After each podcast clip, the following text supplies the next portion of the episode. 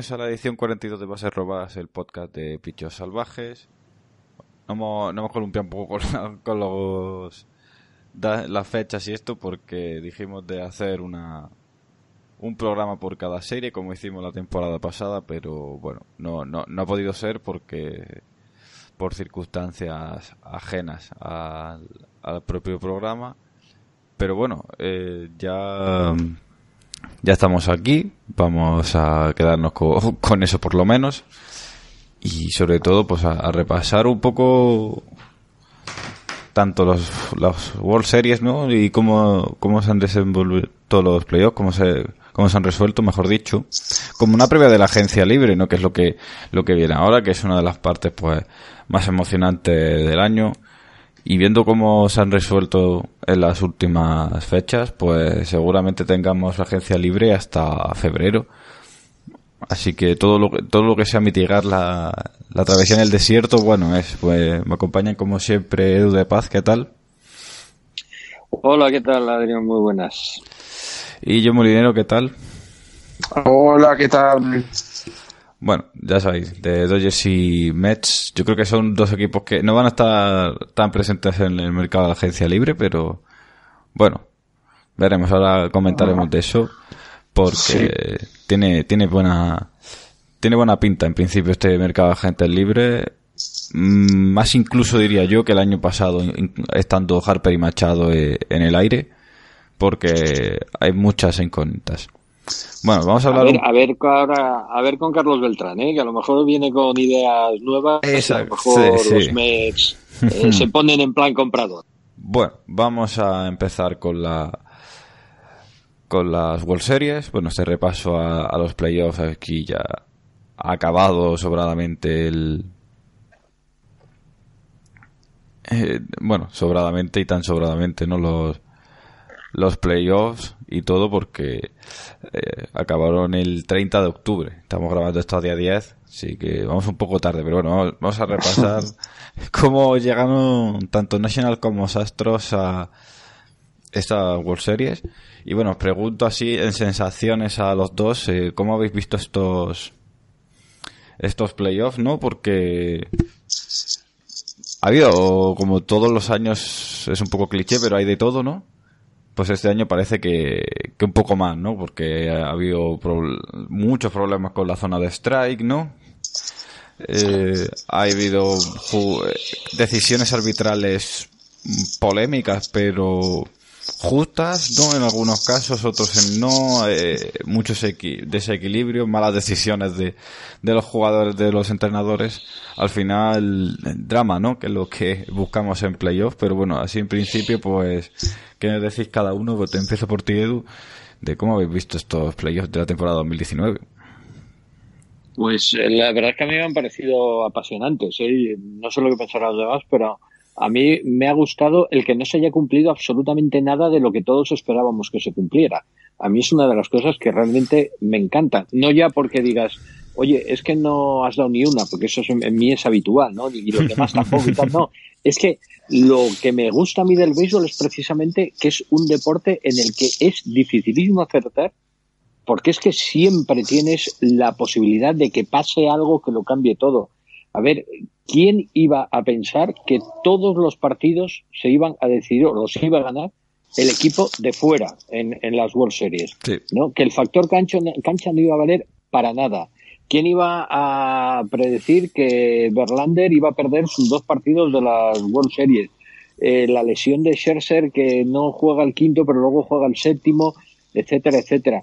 Eh, ¿Qué queréis que os diga? A mí me han parecido unos playoffs muy, muy entretenidos creo que ha ganado, bueno, ha ganado el mejor, evidentemente, porque aquí de lo que se trata es de hacer más carreras que nadie, pero ha ganado un equipo que curiosamente los partidos de casa prácticamente no ha sido capaz de tocar la bola. Y sin embargo, cuando se va a jugar a Houston, hacía carreras, eh, no sé, con, con, bastante facilidad. Un equipo que ha pasado todos los playoffs cuando parecía que estaba eliminado, llegaba a la séptima y daba la vuelta al partido y acababa ganando el partido pasó con los Dodgers, pasó con los Cardinals, pasó en las, en las series mundiales con los Astros. Caray, no sé, a mí sinceramente no sé qué pensará John, pero para mí han sido eh, unas series mundiales, unos playoffs en general que a mí mm, personalmente me han gustado muchísimo y ojalá fuesen todos los años así. Pues nada, yo. Sí, sí, no, yo. A mí me han parecido unos eh, playoffs muy divertidos.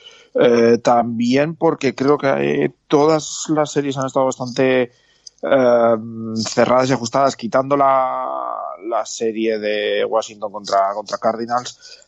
el resto ha estado todo bastante divertido, hasta a punto de haber sorpresas importantes, ¿no? Como la serie de Houston contra, contra Tampa Bay, que se esperaba casi una barrida y acabó, eh, pues eso, llevando a, quinto partido muy, muy ajustado todo.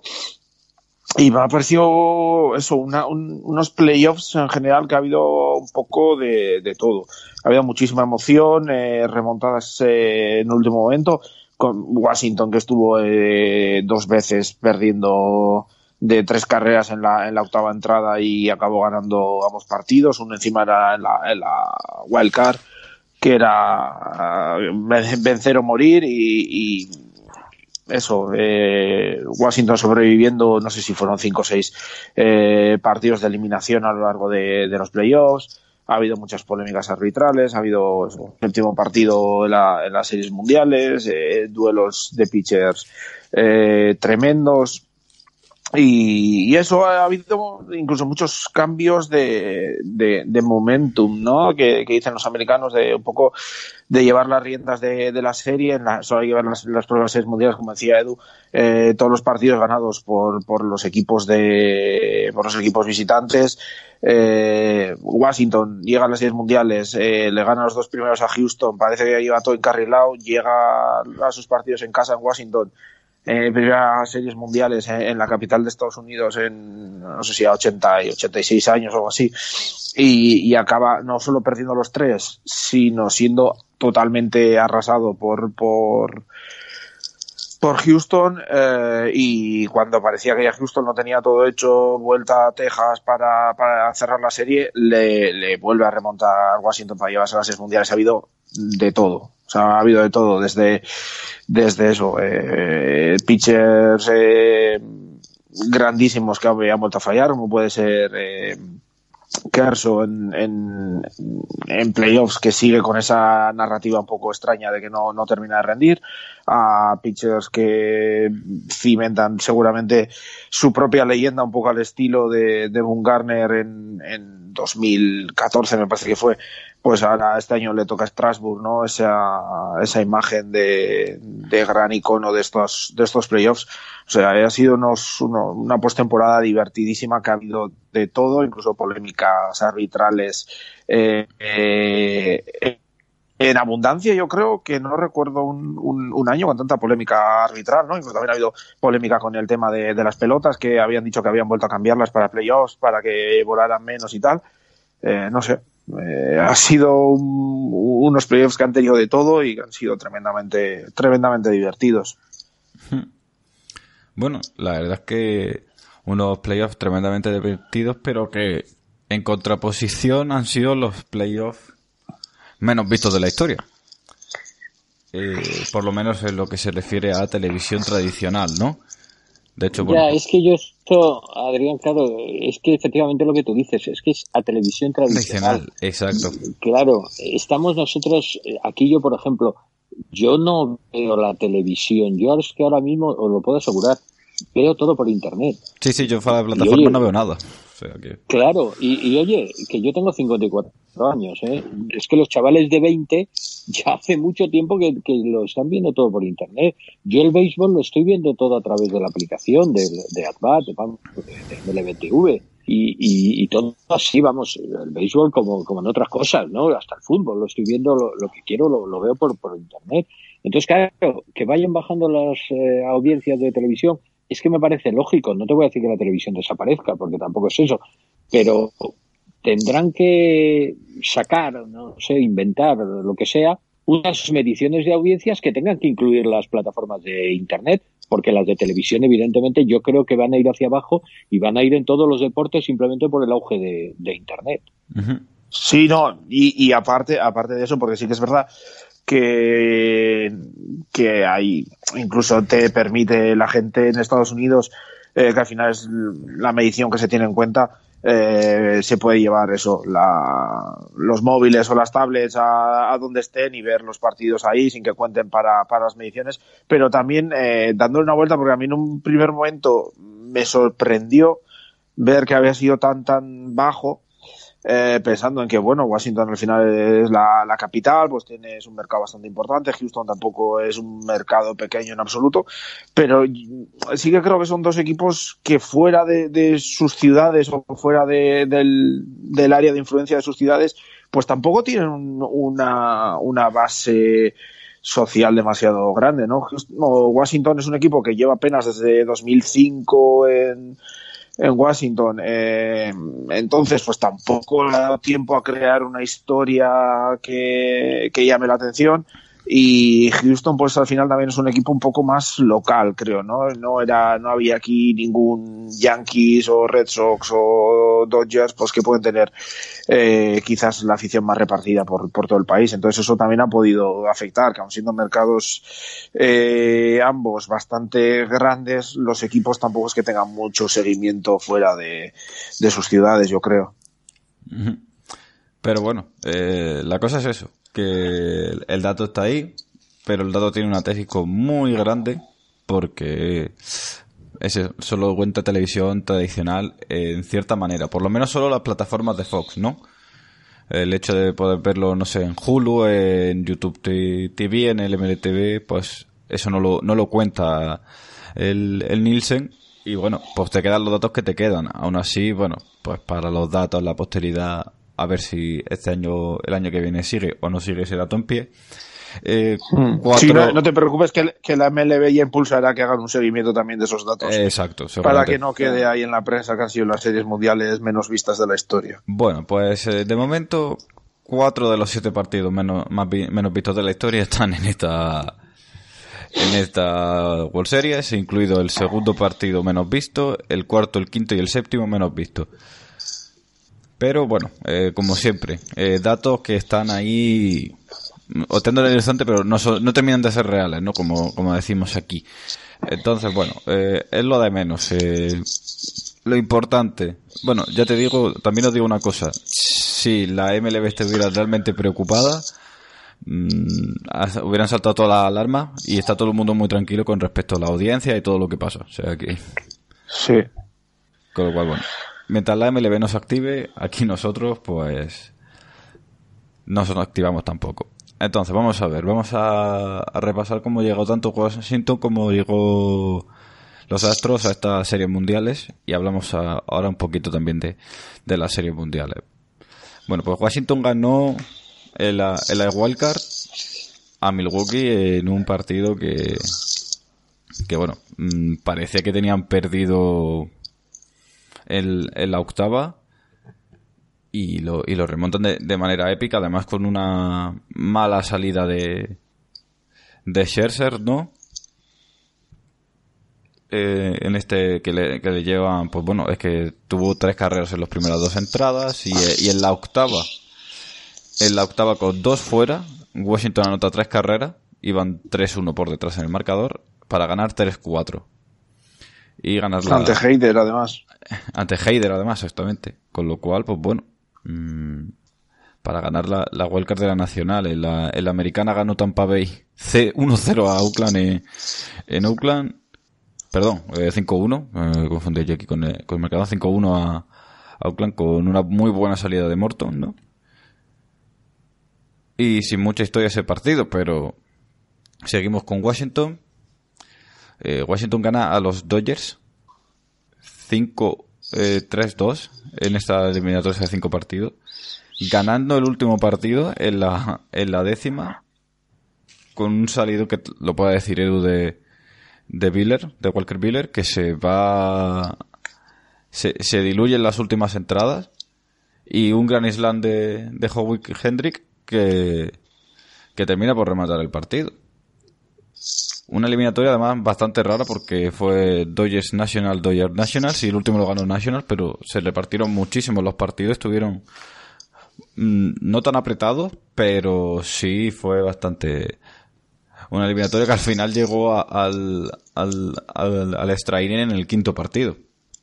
Ahí lo que decía John, pues la leyenda de, de Kershaw, porque sale Kershaw a sustituir a Biller y le, le cas- con 3-1 y le cascan dos home runs seguidos. ¿Que, eh, ¿Fueron Soto y Rendón? Si no me equivoco. ¿O... Eh, me parece que sí. Sí, sí. Soto y Rendón sí, porque luego Kendrick hizo la décima. El Gran Slam, sí. Soto y Rendón. Me Soto y parece Rendón. que fueron los dos. Sí, sí, sí. Rendón y Soto, mejor dicho, porque fue, ese Bueno, fue eso, orden. ahí No, no, no, no, no, no, no, es que lo estoy mirando yo, lo estoy mirando yo ahora mismo, no, Ah. no, no te estaba corrigiendo. Digo que lo estoy mirando yo, que fue el primero Rendón y después Soto y Howie Hendrick, que, eh, que, que eso creo, eso lo, lo estoy hablando de memoria, pero creo que era el, el segundo Grand Slam de su vida o el primer Grand Slam y, y fíjate para, sirvió para que los Nationals aguantan- eh, pasaran a la serie de campeonato.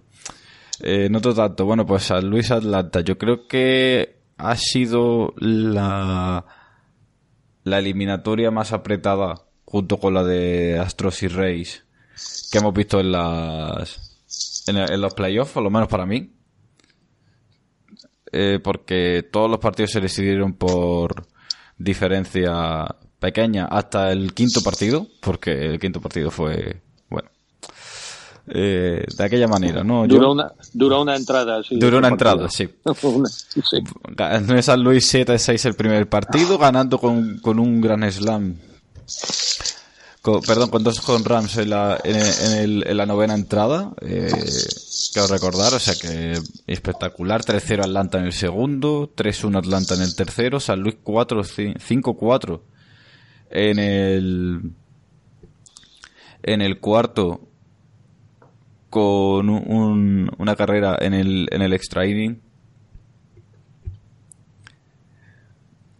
que, que fue de Molina, un, un sack fly que, que ganó otra carrera y gana el partido San Luis eh, en la novena. Y bueno en el quinto pues eh, duró una entrada porque en la primera entrada 10-0 y, y a circular. Mm, ha sido el peor quinto partido que habéis visto nunca porque yo diría que sí en, en todos los deportes, en general. O sea, el primer par- el partido definitorio de cualquier deporte que habéis visto, porque yo no recuerdo uno en el que esté decidido No sé si- al principio del partido.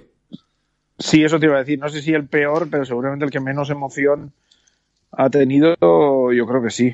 O sea, tiene que ser el. Mira, por- Porque fue, fue el nefasto. Venía encima, creo que fue Foltinevich, ¿no? Fue El, el que abrió. sí. Fue Foltinevich el que que abrió, venía sí. de que venía de una buena apertura en el primer partido y venía ah, se confiaba bastante en él y, acabaron con él. Luego cuando lo sustituyeron también no me acuerdo quién fue el primero que entró eh, eh, para, para relevarle pero también le, le dieron por todos lados. O sea fue una primera entrada en la que estaba claro que los Cardinals eh, no sé iban mucho más eh, enchufados que, que Atlanta y acabaron enseguida con el partido. Ujú. Mira, yo si, si os vale simplemente como anécdota, diré que ese partido llegué un poco tarde a verlo eh, y cuando lo puse estaba lanzando ya los Cardinals y, y lo pongo en la primera entrada y claro, lo pone y te veo 10-0. Digo, "Pe- pe- ¿cómo? A ver, lo tuve que mirar, lo comprobé en la aplicación. Digo, no, no, no es un error. Acabé de ver esa entrada y quité el partido. Digo, no, esto está acabado. O sea, esa fue, esa fue toda mi experiencia con el último partido de los Cardinals con los Braves. No, no seguí viéndolo porque dije, este partido ya está acabado, vamos. Siempre, el béisbol siempre te puede dar sorpresas, eso está claro. Pero después del 10-0 es que dije, es que, que voy a quedarme yo a ver esto, no tiene ningún, ninguna Sí, emoción no. ya. este- claro, y bueno, pasó lo que pasó, que todavía encima la ventaja fue ampliándose cada vez más, pero bueno. Sí. Bueno, si quieres te cuento ya, ya cuento la mía con el partido, porque yo a la mañana siguiente no puedo, eh, tenía que levantarme temprano y dije, bueno, veo el quinto partido y, y se llega como se llega, ¿no? Y pasó esta primera entrada y dije, bueno, pues me han facilitado la vida, así que ya, ya- ya he visto quién ha ganado, no tengo que preocuparme del spoiler y ya puedo acostarme. Así que bueno, pues eh, gracias a los interesados. Eh, cu- cosa curiosa de ese partido es que no hubo ningún home run de San Luis y ganaron 13-1. O sea, cosa... Cosa, cosa que me congratula, fíjate lo que te digo. Sí. Porque hay- a mí, es que yo lo siento, yo a mí me gusta muchísimo el, béisbol de toque. eh, no el de home runs. Y a mí un equipo que, no te quiero decir que un home run, pues oye, está muy bien, eh, pues fenomenal, pues consigues carreras, que es de lo que se trata, ¿no? Pero a mí es que me gusta ver avanzar a los corredores por las bases y me gusta tocar y, mover las bases. Me encanta. Este tipo de, de béisbol me encanta y ojalá se jugara más a eso en vez de ir tanto que yo hay muchas veces a muchísimos jugadores que estás viendo el partido con, incluso a lo mejor con un tío en primera y segunda y le ves que el tío va a romper la bola y dices, cariño, me fastidies, mueve las bases, que, que, puedes conseguir una carrera nada. Hay que ir a, conseguir al run porque parece que, que algunos lo único que quieren es saber si consigo engrosar las estadísticas todo lo que pueda y, y piensan más en corto que, que en el bienestar del equipo. Pero bueno, eso ya es, es cosa mía, pero, pero me gusta, ¿eh? Y ojo, que los Nationals han jugado mucho a eso, ¿eh? Y, me ha gustado. Me ha gustado cómo lo han hecho. Bueno, repasamos aquí rápidamente la Liga Americana, las series divisionales. Eh, 3-2 ganaron los Astros a los Rays. Al contrario que en las World Series, aquí solo ganaron los equipos locales. Ganaron los dos primeros Houston, ganó los dos siguientes Rays y el quinto definitivo partido ganaron los, los Astros 6-1 a los Rays en un partido además que fue uno de los partidos más cortos de las de, estos playoffs con apenas tres horas. Después, pues bueno, yo creo que lo que es la decepción del de estos playoffs, que son los Twins, que fueron barridos por los Yankees, 3 a 0, 10-4, 8-2 y 5-1. Eh, bastante, bueno, pues bastante decepcionantes estos Twins. Siete carreras tuvieron para 22 hits ante los Yankees.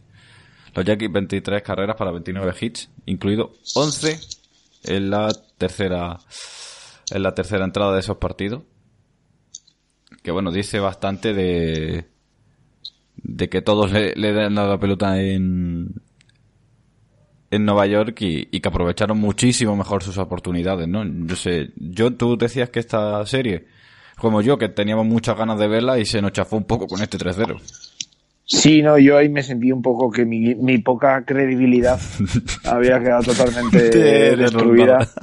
No, sí, porque yo confiaba mucho en, en, en Minnesota y pensaba que uh, tenía, sobre todo en la ofensiva, un tipo de juego similar a, a Nueva York, que muy basado en, el home run y tal, y que bueno, el, el picheo podía estar un pelín por detrás. Sí, el de, el de Nueva York que funcionaba bien, eh, Tanaka y compañía estaban a su, a su nivel top, entonces eh, sí, sí podía estar Minnesota, el, el picheo de Minnesota un poco por detrás, pero que si no, pues podía competirle también de tú a tú y pensar que, está, que iba a estar mucho más eh, cerrado, pero al final fue, fue todo lo contrario, vamos, porque, bueno, pasó por, pasaron por encima los, los Yankees de, de Minnesota, casi parecía un, un, entrenamiento y, bueno, Minnesota, no sé, yo creo que va a ser uno de los equipos que, que va a tener una, una off-season interesante con movimientos y tal, porque están ahí cerca de, poder pelear con cosas, pero ha quedado claro que sí que necesitan eh, redondear ciertas, ciertas partes de, la plantilla. Bueno, mm, vamos a pasar a, ya por último a la serie de campeonato. En la nacional, pues bueno, no, no tiene mucha historia, ¿eh? Eh, ganaron los Nationals 4-0. Ya está. O sea, esa fue toda la historia de, de los Nationals. Que bueno, mm, otra decepciones, ¿no? Porque San Luis llegaba muy a tope y parece que se dejaron todas las carreras que tenían en, en San Luis, eh, en esa serie de, de división. Y bueno, marcador final 26 para los Nationals. Eh, e incluso en ese cuarto partido los, los Cardinals anotaron cuatro carreras, pero pero eso, desde cuatro carreras eh, en, los otros, en los otros tres partidos solo anotaron dos. 37 hits para los Nationals por 16 de los Cardinals. Eh, un partido, no sé, Edu, pero esta serie... Mm, Clarísima. No, no, es que no tuvo, no tuvo historia. Yo, lo que dices tú, parece que los Cardinals lo dieron todo para eliminar a Atlanta. Y eh, curiosamente, yo creo que todos, antes de iniciarse los playoffs, dábamos casi casi por hecho una serie de campeonato entre Dodgers y Braves y mira tú por dónde, ni Dodgers ni Braves, se quedaron los dos en fuera. y, y, oye, pues eh, yo creo que, que Washington era más equipo que, que, San Luis, sin ninguna, bajo mi punto de vista, ¿eh? y, al final así lo demostró. Una barrida total y, absoluta, y además lo que tú dices, dejando muy claro eh, cómo iban las cosas, ¿no? Ganando todos los partidos con, hombre, alguno un poquito más apurado que otro. Sí, los dos primeros más apuraditos, pero Claro. El pero es que en ningún momento, en ningún momento dio la sensación de que, de que San Luis, sobre todo después de los dos primeros partidos, yo creo que ya no daba la sensación de, que fuera capaz de, levantar eh, la eliminatoria. Bueno, ya por último repasamos la serie de campeonato de la Liga Americana, 4-2 para los Astros, evidentemente. Eh, ganó el primero los Yankees, el segundo lo ganaron los Astros en extra innings, ganaron los dos siguientes Astros, el quinto lo ganó los Yankees el cuarto partido fue aplazado por, por la lluvia, así que no hubo descanso entre el, la, entre el Yankee Stadium y el Minute Maid Park cuando se cambió la serie por, por última vez a, a Houston, que en el sexto partido ganaron 4-6 los Astros con un home run de, de Altuve. Con 6 en ese partido, pues 6 hits, 6 eh, carreras para los, para los Astros y bueno, segundo campeonato de la, Liga Americana para, para los Astros. Esta serie sí estuvo muchísimo más igualada. O sea, 22 carreras para los Astros, 21 para Yankees, 44 hits para Yankees, 36 para los Astros. Y, y bueno, al final un poco una, una eliminatoria decidida por, por un mal relevo, por un, por un mal hit. Que al final, pues, John. Esta ya sí, mucho más, mucho más igualada esta, esta serie y que fue al final para los Astros. Y los Yankees que se quedan si es la primera década de la historia la que no llegan a, a unas World Series. Sí, los Yankees, bueno, llevan ya bastantes años eh, que están queriendo volver eh, a su puesto tradicional de estar una y otra vez en, las series mundiales. Están probando cosas nuevas, ¿no? Invirtiendo mucho en, tema de analytics y tal, pero otra vez se han quedado cortos eh, en una eliminatoria que yo creo que al final eh, el 4-2 final mm, quizás es más ajustado a lo que se vio un poco después de, de, de la primera ronda de playoffs, ¿no? Unos Yankees que, que demostraron que venían muy bien, eh, yo, porque yo en un primer momento veía a Houston bastante superior a, los Yankees, pero como esa diferencia yo vi que se acortaba un poco, ¿no? Después de ver cómo les habían ido ambos las, las rondas de, división, sé que se habían acortado y que Houston, en cuanto a plantilla, por lo menos sí que estaba un pelín por, por, por delante, pero que le iba a costar un poco más, ¿no? Muchos ha hablado, os habló en su momento de, de que si ese ese aplazamiento del partido, pues que beneficiaba a Houston porque el bullpen de, de los Yankees iba a tener menos descanso y tal. Y yo creo que razón no, seguramente no falta, ¿no? Eh, los Yankees, sobre todo con un Severino que no llegaba al 100% y tal, pues eh, venían con una estrategia de, de, aperturas más cortas y más, más entradas en los relevos y puede que sí les afectara al final. Pero eso yo creo que el 4-2 pues eh, no, no debe sorprender.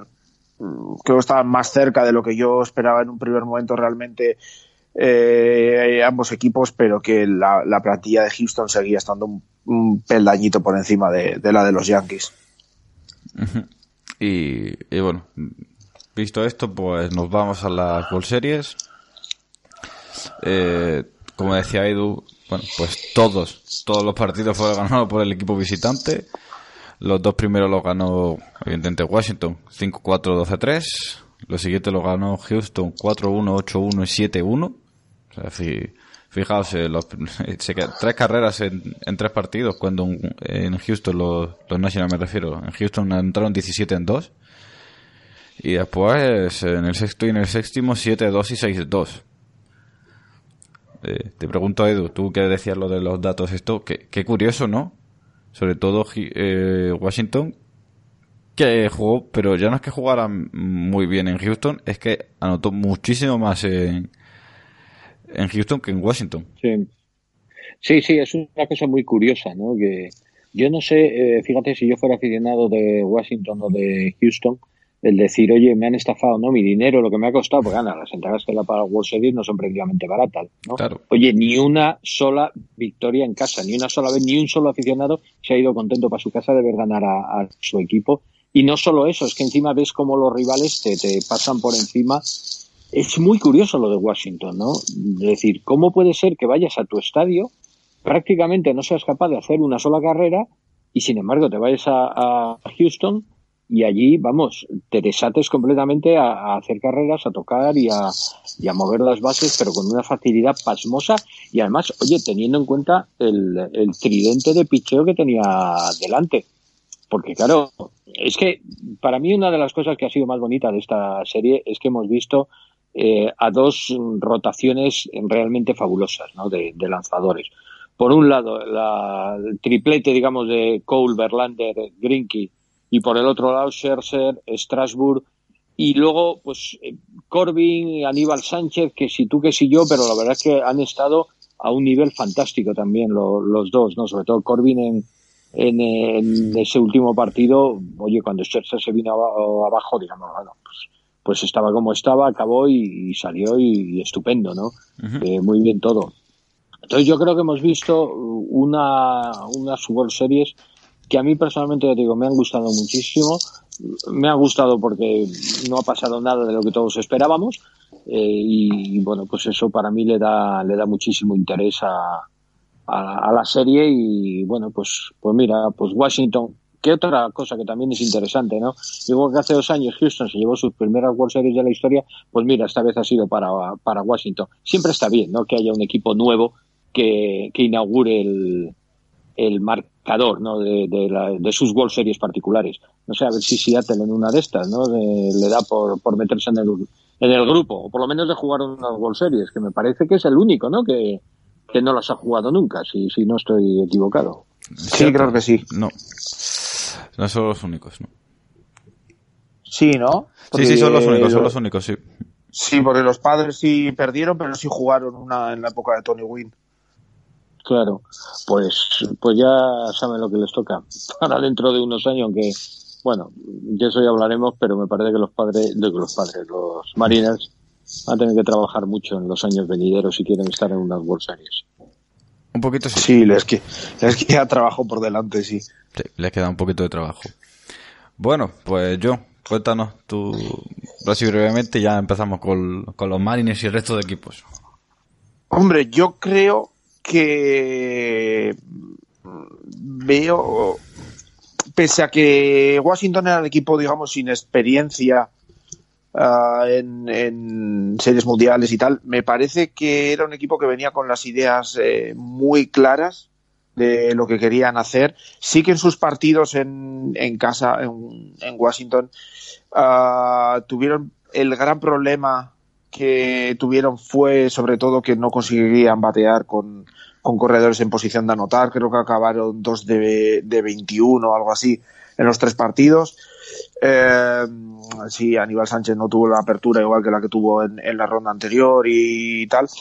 Pero yo creo que era un equipo y Dave Martínez también mm, tenían las cosas muy claras lo que tenían que hacer, ¿no? Intentar sacar todo lo posible de su de sus abridores, que llegara lo más profundo posible y luego echar mano de los dos o tres eh, abridores que, necesitaba, o sea, de los dos o tres relevistas en los que confiaba, ¿no? Eh, Doolittle, Hudson, eh, y meter a Corbin cuando, cuando hubiera podido descansar un poco de, su apertura y, y, funcionar con eso. Les vino bien, eh, no recuerdo qué partido fue, eh, que, bueno, creo que fue uno de los que ganó Houston, que al final estaba tan claro que no iban a poder ganar, que pudo meter a relevistas que, en los que no confiaba tanto para terminar el partido y, así dar un poco más de descanso a, Hudson y Doolittle.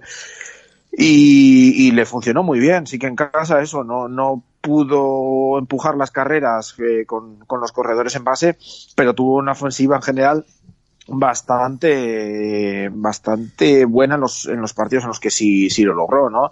Eh, Soto les funcionó muy bien, eh, Rendón eh, pues se echó también el equipo a la espalda en los momentos claves, luego siempre pudo echar mano de gente como Zimmerman, Asdrúbal Cabrera, eh, Howie Kendrick, es decir, tenía una combinación tanto de juventud y veteranía pues que, que, yo creo que le funcionó muy bien, tenían todas sus ideas claras, no desesperaron cuando en eso que, que comento de, del 2 de 21 con corredores en posición de anotar, eh, le preguntaron a Rendón y él respondía con filosofía, ¿no? Que lo único que tenían que hacer era em, tomárselo con tranquilidad, empezar a batear y, y yo creo que fue otra de, de las cosas que hizo bien eh, Washington que muchos equipos con su nivel de experiencia pues seguramente no lo hubiesen hecho. Y es mantener la calma, confiar en, tu trabajo, confiar en la filosofía que les había funcionado también en playoffs y que les había llevado hasta las series mundiales, ¿no? Lo, hicieron y, y acabaron eh, llevándose el título. Y yo creo que solo por eso ya tiene un mérito un mérito o sea un mérito enorme, enorme lo de lo de Washington y que hay que, que quitarse el sombrero ante ellos bueno, pues dicho queda, felicidades a, a los aficionados de los Nationals que nosotros tenemos uno en la en picheos abajo, que es Tony, y alguno más habrá también ahí en el eh, en la Globofera. Seguro, seguro que sí. Sí, que nada. Seguro pues, que sí. pues Enhorabuena, definitivamente. Exactamente. Vamos a pasar eh, con las con la agencia libre. No sé, a mí me gusta mucho la agencia libre. No voy a decir tanto que como el juego en particular, porque sería mentirme, pero me, yo diría casi que al mismo nivel, ¿eh? Sí, es, es muy divertido. Es otra cosa. Sí, sí, es muy divertido. Sí, pero sí. es muy divertido. Es, es muy divertido porque es el momento de la, de la temporada en el que hablando con gente te enteras de todo, de todos los equipos. Eh, de, de, todas las narrativas y tal, y todos los relatos que hay alrededor de, lo, de, los, de la franquicia. Y, es interesante por, por eso, bueno, y por otras muchas cosas.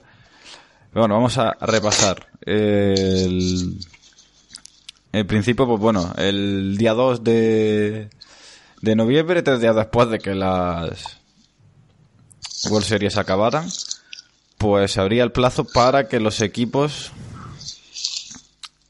eh, ejercieran su qualifying offer, ¿no? Todos los agentes libres que quedaran libres, libres pues ellos, eh, los equipos pueden ponerle una qualifying offer. ¿Qué significa? Se le ofrece un contrato de un año, en este, en esta temporada 2020 será de 17,8 millones de dólares. Si lo aceptan los jugadores, se quedan ese año en su, en su equipo, si lo rechazan son agentes libres. Y en caso de fichar por un equipo distinto a su equipo de origen, los equipos reciben una compensación en el draft. Si esa compensación del draft es una segunda ronda, pues el equipo al que va el jugador en cuestión, pues se le quita esa segunda ronda, ¿no? Hasta aquí creo que todo bien, todo explicado. Bueno, pues el, el primer deadline de la agencia libre este, este va a, ser, el próximo, iba a decir pasado, ¿no? Este próximo jueves día 14 en el que los jugadores podrán aceptar o rechazar esas opciones de agencia libre. Vamos a repasar quiénes son los jugadores, pero por ejemplo, Cole, Strasbourg y Lendon, que son los tres agentes libres más grandes que hay en el ahora mismo, lo, lo han aceptado y bueno chicos, mientras voy buscando yo esto, que lo he perdido por aquí, bastante claro que, que lo van a rechazar, ¿no? Hombre, lo contrario yo creo que sería una sorpresa mayúscula. Así que, bueno, Strasbourg, evidentemente, porque si se ha salido del contrato Exacto. y va a ganar, creo, ¿cuánto eran? 20 millones, ¿no? 25 millones. 25 millones. 25. Claro, pues si no, no, 25, no, va a no va a aceptar 17, claro, evidentemente. Pero vamos, el resto yo creo que, que también porque son los tres grandes agentes libres y los tres van a optar a, a muchísimo más dinero por, por temporada. Uh -huh. Bueno, vamos a ver. Aquí está, ahora ya, ya lo he encontrado. Eh, bueno, a esta gente se, se, se unen. Josh Donaldson en los Braves. Marcelo Zuna en los Cardinals. En los Giants tienen dos, Madison Bumgarner y Will Smith. Eh, tus Mets John tienen a Zach Wheeler. Mm. Odorizzi en los Twins. Eh, José Abreu en los White Sox. Estos dos últimos, Dorizzi y Abreu, parece ser que que podrían ser los que estuvieran más podrían no no que sea más probable sino que serían los que mejor ojos vieran no el, el hecho de, de bueno de, recibir este año por 18 millones.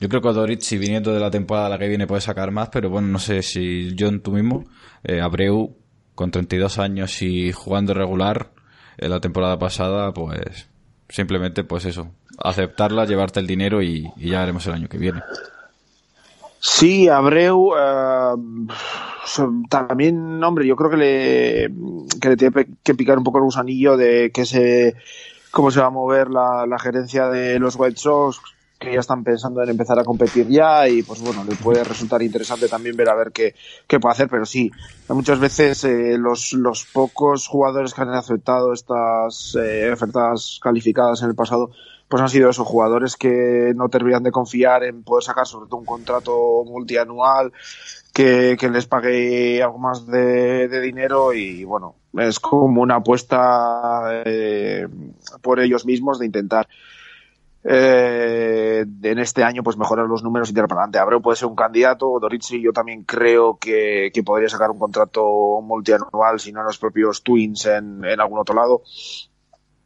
Eh, Donaldson yo pensaba que también podía ser un candidato a aceptarlo, pero bueno, ha tenido un, buen año y por lo que he estado leyendo por ahí se habla de que podría incluso, pese a su edad, de que podría sacar incluso un contrato de tres años más o menos por bastante dinero, así que parece que, que también lo va a rechazar.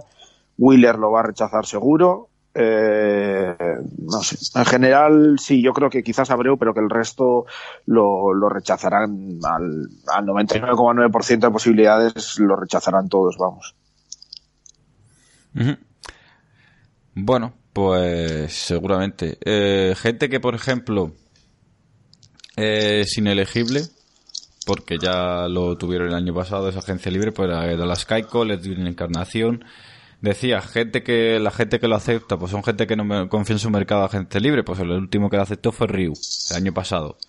Edu, y Ryu ha revalorizado eh, lo que podía ser un año sobrepagando a Ryu 18 años, pues se ha convertido en un año muy barato para los Dodgers, en un año en el que Ryu puede ser eh, Cy Young y que ahora va a haber su verdadero valor de mercado. Sí, la, la verdad es que a Ryu le ha salido fenomenal este, el aceptar esa oferta calificada porque ha pasado de un año en el que lo había acabado con muchas dudas, eh, bueno, pues después de, tanto tiempo lesionado y, tan pocas entradas lanzadas en, en, los últimos años, a competir en, el mejor año ¿no? que ha tenido de, de, desde que está en la MLB y que es lo que dices tú y que evidentemente le lleva a la agencia libre en el que ahí vamos a poder ver bueno, pues cómo, cómo se revaloriza, ¿no? Cómo se le, se le paga. Yo de todas maneras sí hay una cosa que, que creo que hay que dejar de, o, o, que apuntar ¿no? para todo este tema de las ofertas calificadas. Y es que eh, yo, por ejemplo, tengo ahora mismo en la mente tanto el caso de Abreu, sobre todo el de, de Zach Williams, ¿no? Dices, vale, tú rechazas la oferta calificada. Eso mismo fue lo que hizo Kyle Cole el año pasado. Y ya sabemos todos cómo acabó Kyle Cole eh, siendo un grandísimo pitcher, no pudo firmar hasta el mes de junio. Es que eh, todo este tema de las ofertas calificadas, digamos, es un arma que la carga el diablo, ¿eh? Porque, hombre, evidentemente, Garrett Cole no va a tener ningún problema, ni Strasbourg ni Rendón, en rechazarla y van a conseguir mucho más dinero en la agencia libre.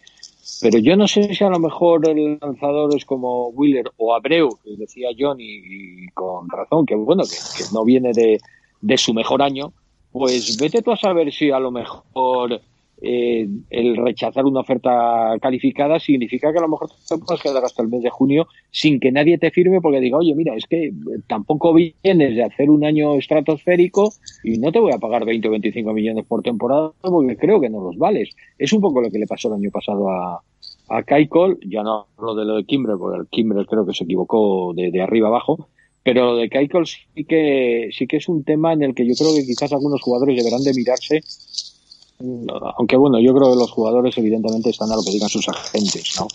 Como es lógico. Pero, pero que, hay que mirar porque es un arma de doble filo esto de las ofertas calificadas, ¿eh?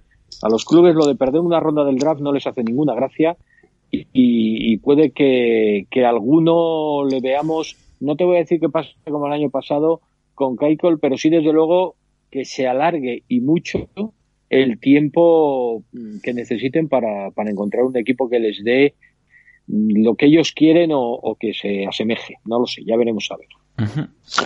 Hombre, pero ahí yo creo que ahí se juntó un poco con con Kaikol el año pasado que aparte de, la pérdida de, del pick y tal, él mm, pedía eh, el, sueldo que pedía por lo que se vio era muy superior a lo, que el mercado parecía dispuesto a, ofrecerle, ¿no? Entonces, eh, sí que habrá que ver los jugadores cómo se cómo se mueven, pero por ejemplo en el caso de Wheeler, yo por lo que he leído, habría hasta 10 12 equipos que estarían detrás suyo.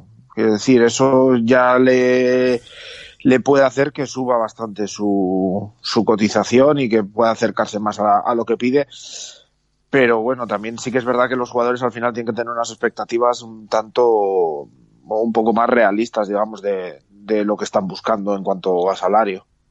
Es que yo creo que ahí eh, los agentes muchas veces no se dan cuenta de que de que un jugador vale lo que el mercado está dispuesto a pagar por él, no lo que tú quieras pedir por él. Claro, si tú por Kyle pides 30 millones por temporada y el mercado no hay nadie que esté dispuesto a dártelo, pues tendrás que bajar tus, tus pretensiones, es evidente, ¿no? Y digo, Kaikol como, como puede ser Wheeler o como puede ser cualquiera.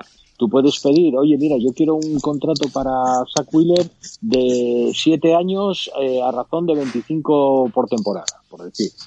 Si no lo encuentras, pues tendrás que rebajar años, tendrás que rebajar salario hasta que encuentres el acomodo, que quizás es lo que lo que a Kaikole no le ocurrió el año pasado y por eso digo que todo este tema de la oferta calificada y de perder una ronda del draft y demás es lo que hace que los equipos todavía se lo tomen con mucha más calma como diciendo bueno bueno tranquilo ya ya veremos a ver cómo está lo que me estás pidiendo es mucho etcétera etcétera. No sé bueno eh, vamos a verlo pero es quizás una de las partes interesantes no en las que se empieza a mover la agencia libre y, podemos empezar a ver eh, qué equipos o más bien qué jugadores pueden o no aceptarlo porque, oye, después de verlo del año pasado, pues a lo mejor alguno dice, oye, mira, qué bien le salió a Ryu, voy a trincar los 18 millones y, y ya veremos a ver qué tal se me da la temporada. Bueno, al final lo de Kaikol mm, también viene por que lo lleva, ¿no? Que en este caso ah, es, que es Boras. Y entonces, pues bueno, Boras nunca pierde, aunque pierda, ¿no? como, como mucho empata, pero eh, no pierde. Exactamente. Entonces, bueno, al final consiguió el contrato de 21 millones, ¿no? Para, para Kaikol.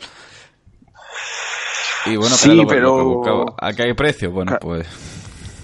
Sí, a, a, esperar hasta que ya no, no fuese la pérdida del pick de draft y tal. O sea que luego hay también Koikel salió, ¿no? Él diciendo que, bueno, ya se lo tomaba como una pelea por todos los jugadores, por no sé qué, porque les pagasen lo que merecían a todos y no sé qué y tal. Luego ya al final llegó un punto en el que se complicó demasiado la cosa para, para Koikel, ¿no? Sí, sí, sí, no, Que no daba su brazo a torcer tampoco, los equipos tampoco querían pagar ese dineral y perder el pick de draft por, por ficharle, entonces se complicó mucho la cosa al final de, hacia el final ya justo hasta que llegó el draft y tal, pues se complicó bastante la cosa. Claro, es que piensa lo siguiente, que pagarle un año y 20 millones a Kaikol y perder una segunda ronda, ¿no? No, no, no es plato de buen recibo para nadie. No, sí, sobre todo porque Koikel tampoco, creo que tampoco venía de su mejor año y tal, había unas dudas. Uh, pues claro, eh, no, no sé. Los equipos últimamente andan con 200.000 ojos a la hora de, invertir el dinero y tal.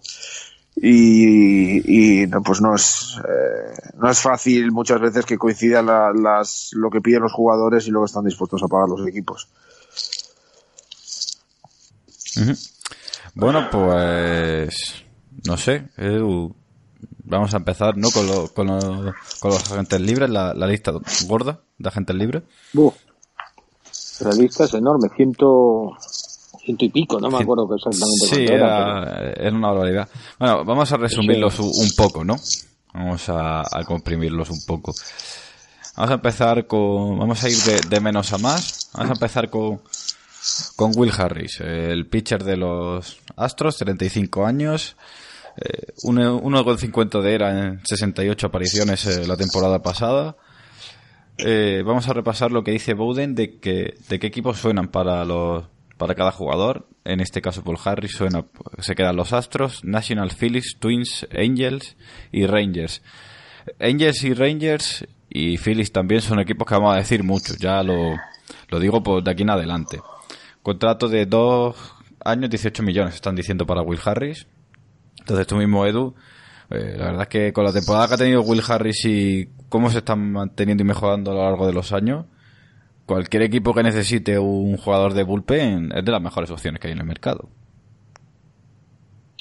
Sí, no, no, está claro. Yo creo que, que Harris es un jugador que, que cualquiera que necesite bullpen y tal y como está ahora mismo la MLB, yo creo que la mayoría de los equipos necesitan bullpen. eh, esa es una ventaja para, para los jugadores ¿no? de, de, esta posición. Vuelvo a decir lo mismo, que también se miden un poquito en, lo, en Kimbrel, ¿no? Que, que no se pasen tres pueblos pidiendo que no dejan de ser jugadores relevistas, ¿eh? no nos engañemos. Y, y, no todos van a ser Mariano Rivera. No, ni, y no todos duran lo que deberían durar. De durar Exacto. Exacto, y, y, un relevista pues puede tener un año bueno y al año siguiente ya baja. Bueno, eh, tenemos infinidad de ejemplos, ¿no? De, eh, fíjate como Chapman pues ya ha bajado a pesar de que ha conseguido que le renueven los los Yankees, pero pero bueno, pues pues su velocidad empieza a bajar poco poquito a poco, afortunadamente para él. Y, y así pasa con otros con otros relevistas, ¿no? Entonces, eh, bueno, pues eh, yo creo de todas maneras que Harris es un muy buen relevista. Yo creo que, que va a encontrar rápido acomodo. Yo no creo que sea de los que más tarden en conseguir equipos, sin ninguna duda. No sé cuál, porque yo os digo una cosa. Una de las particularidades de la agencia libre siempre es la cantidad ingente de rumores que empiezan a salir. A un jugador se le coloca en, de los 30 equipos se le colocan 26 eh, durante la agencia libre. Entonces, eh, al final no te puedes creer absolutamente nada y, y bueno, pues eh, sí, va a ir a Rangers, va a ir a Phillies, va a ir a, va a ir a, al que acabe yendo. No, no, no sabemos cuál va a ser, pero, pero yo creo que es un jugador que le va a venir muy, pero que muy bien a cualquiera que lo fiche. Bueno, te pregunto a ti, John, los dos siguientes, muy relacionados. Eh, José Abreu, que ya hemos hablado de él, ¿no? Con esta oferta cualificada. Eh, ahora mismo pues tiene le calculan un contrato de 3 años 50 60 millones. Eh, equipo que suena White Sox y Rangers. Encarnación 36 años. Eh, un contrato de un año 10 millones. Eh, suena White Sox y Rangers. Bueno son los dos equipos que también son a Rays para Encarnación. Bueno Rangers y White Sox son contra los Rays y pueden hacerse con otro bate. Son los únicos equipos que necesitan un DH ¿no? entonces la gente tiene un mercado bastante complicado Sí, no, justo estaba pensando eso, ¿no? Que son eh, jugadores eh, que no tienen un, mercado de 30 equipos, sino de, de 15. Eh, porque al final necesitan un equipo que les vaya a poder meter eh, en el DH. Si no constantemente, sí bastante tiempo. Sobre todo encarnación, probablemente y no sé, yo, yo creo que Abreu es muy probable que se quede en los White Sox, es un sitio que, que conoce, es un equipo que viene, que viene para arriba y no, está sentado. Yo creo que si lo fichan se, se van a esforzar por darle toda, todas las facilidades de, de, de tiempo de juego, de, de darle DH cuando necesite y tal, y que Encarnación seguramente será el que se tenga que, que mover, no sé si a Rangers. Tampa puede ser también un, equipo interesante para Encarnación, para un contrato corto, eso de un año o tal, eh, que no salga muy caro, pues eh, que pueda aportar desde, desde la posición de bateador designado. No sé, eh, puede ser una, una opción interesante también para, para, para, perdón, para Encarnación ahí. Y lo que decía, pues Abreu yo le veo más quedándose en, en Chicago, que lo conoce bien, le conocen a él y, y yo creo que será lo más probable. Te pregunto a ti el siguiente, Edu. Este, lo, los rumores que están sonando son raros, ¿vale? Te, te, lo, te lo advierto ya de antemano, para que no te sorprenda. vale. Eh, Puig, eh, outfielder, 28 años, eh, terminó, la, terminó el año En los Indians, eh, te digo por qué es raro. Bueno, porque esto está sonando un, un contrato de 4 años, 48 millones, lo cual no está nada mal, ¿no? Pero, ¿por qué raro? Bueno, pues los equipos lo que ha sonado ahora mismo son Indians, Padres, Marlins, Blue Jays y Mariners. Es que es que es un poquito es un poquito es que claro Yasiel Puig es un muy buen jugador pero muy mala cabeza. irregular eh, un poco raro de repente se le va la olla eh, hace partidos maravillosos otros en los que desaparece eh, no sé yo creo que es un jugador que puede dar mucho más de lo que de lo que ha dado hasta el momento pero que quizás ese primer año que tuvo con los Dodgers recién llegado, que bueno, tuvo un hype como tremendo, ¿no? Porque parecía que, que se iba a comer el mundo, que iba a ser, madre mía, este jugador, qué maravilloso, y no ha vuelto ni, ni acercarse, ¿no? A, aquel primer año.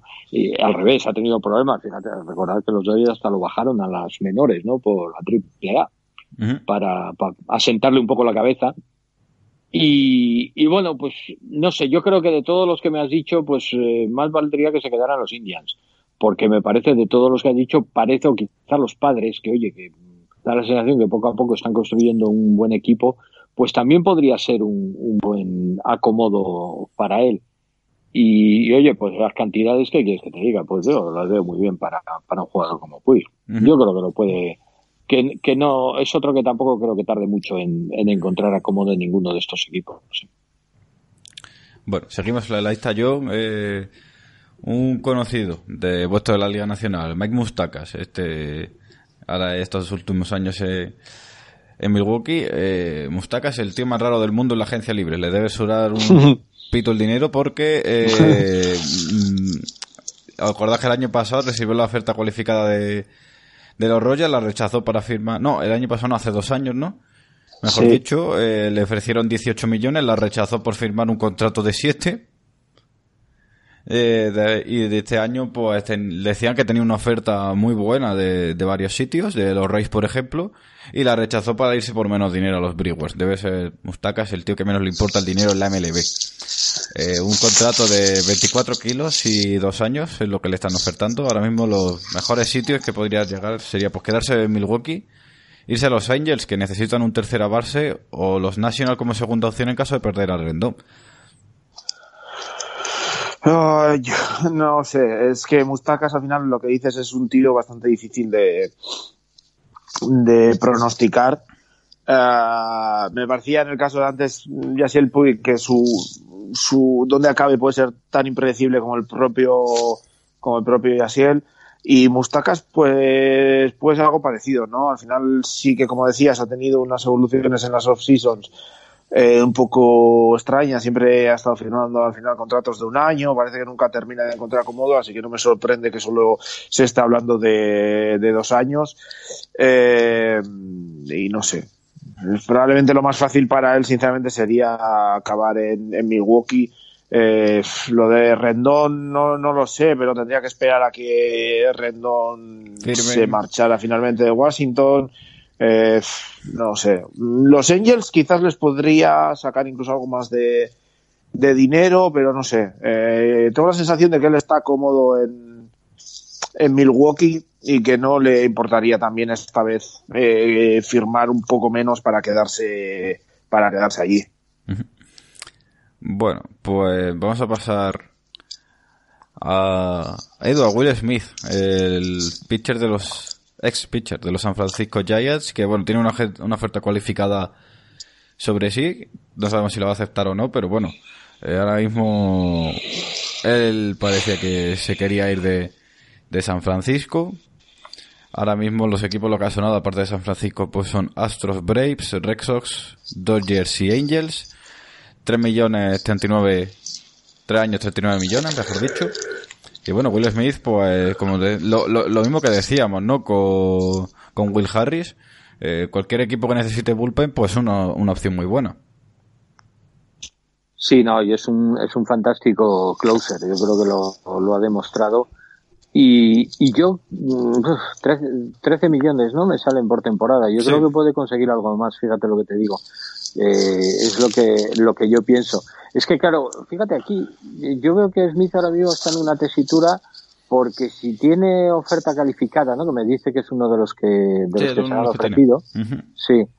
Claro, te quedas ahora mismo diciendo, claro, la oferta calificada son casi 18 millones, ¿no? 17 y pico.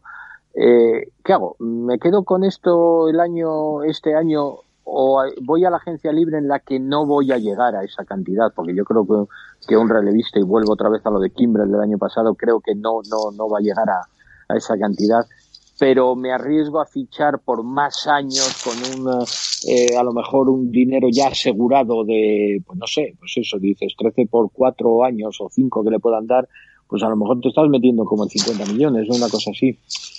Son, son decisiones muy, muy complejas, ¿no? De tomar por, por parte del jugador. Yo, fíjate, si estuviera en el caso de Smith, eh, a lo mejor eh, hacía un poco lo mismo de Ryu. Aceptaba la oferta calificada y, vamos a ver qué, qué, pasa. Siempre es un riesgo, ¿no? Porque te puede salir un mal año y, tiras por la borda todo lo que, lo que has tenido, porque nadie se va a acordar. Si tú tienes en el 2020 tienes un mal año, nadie se va a acordar de lo que hiciste en el 2019, cuando llegues a la agencia libre.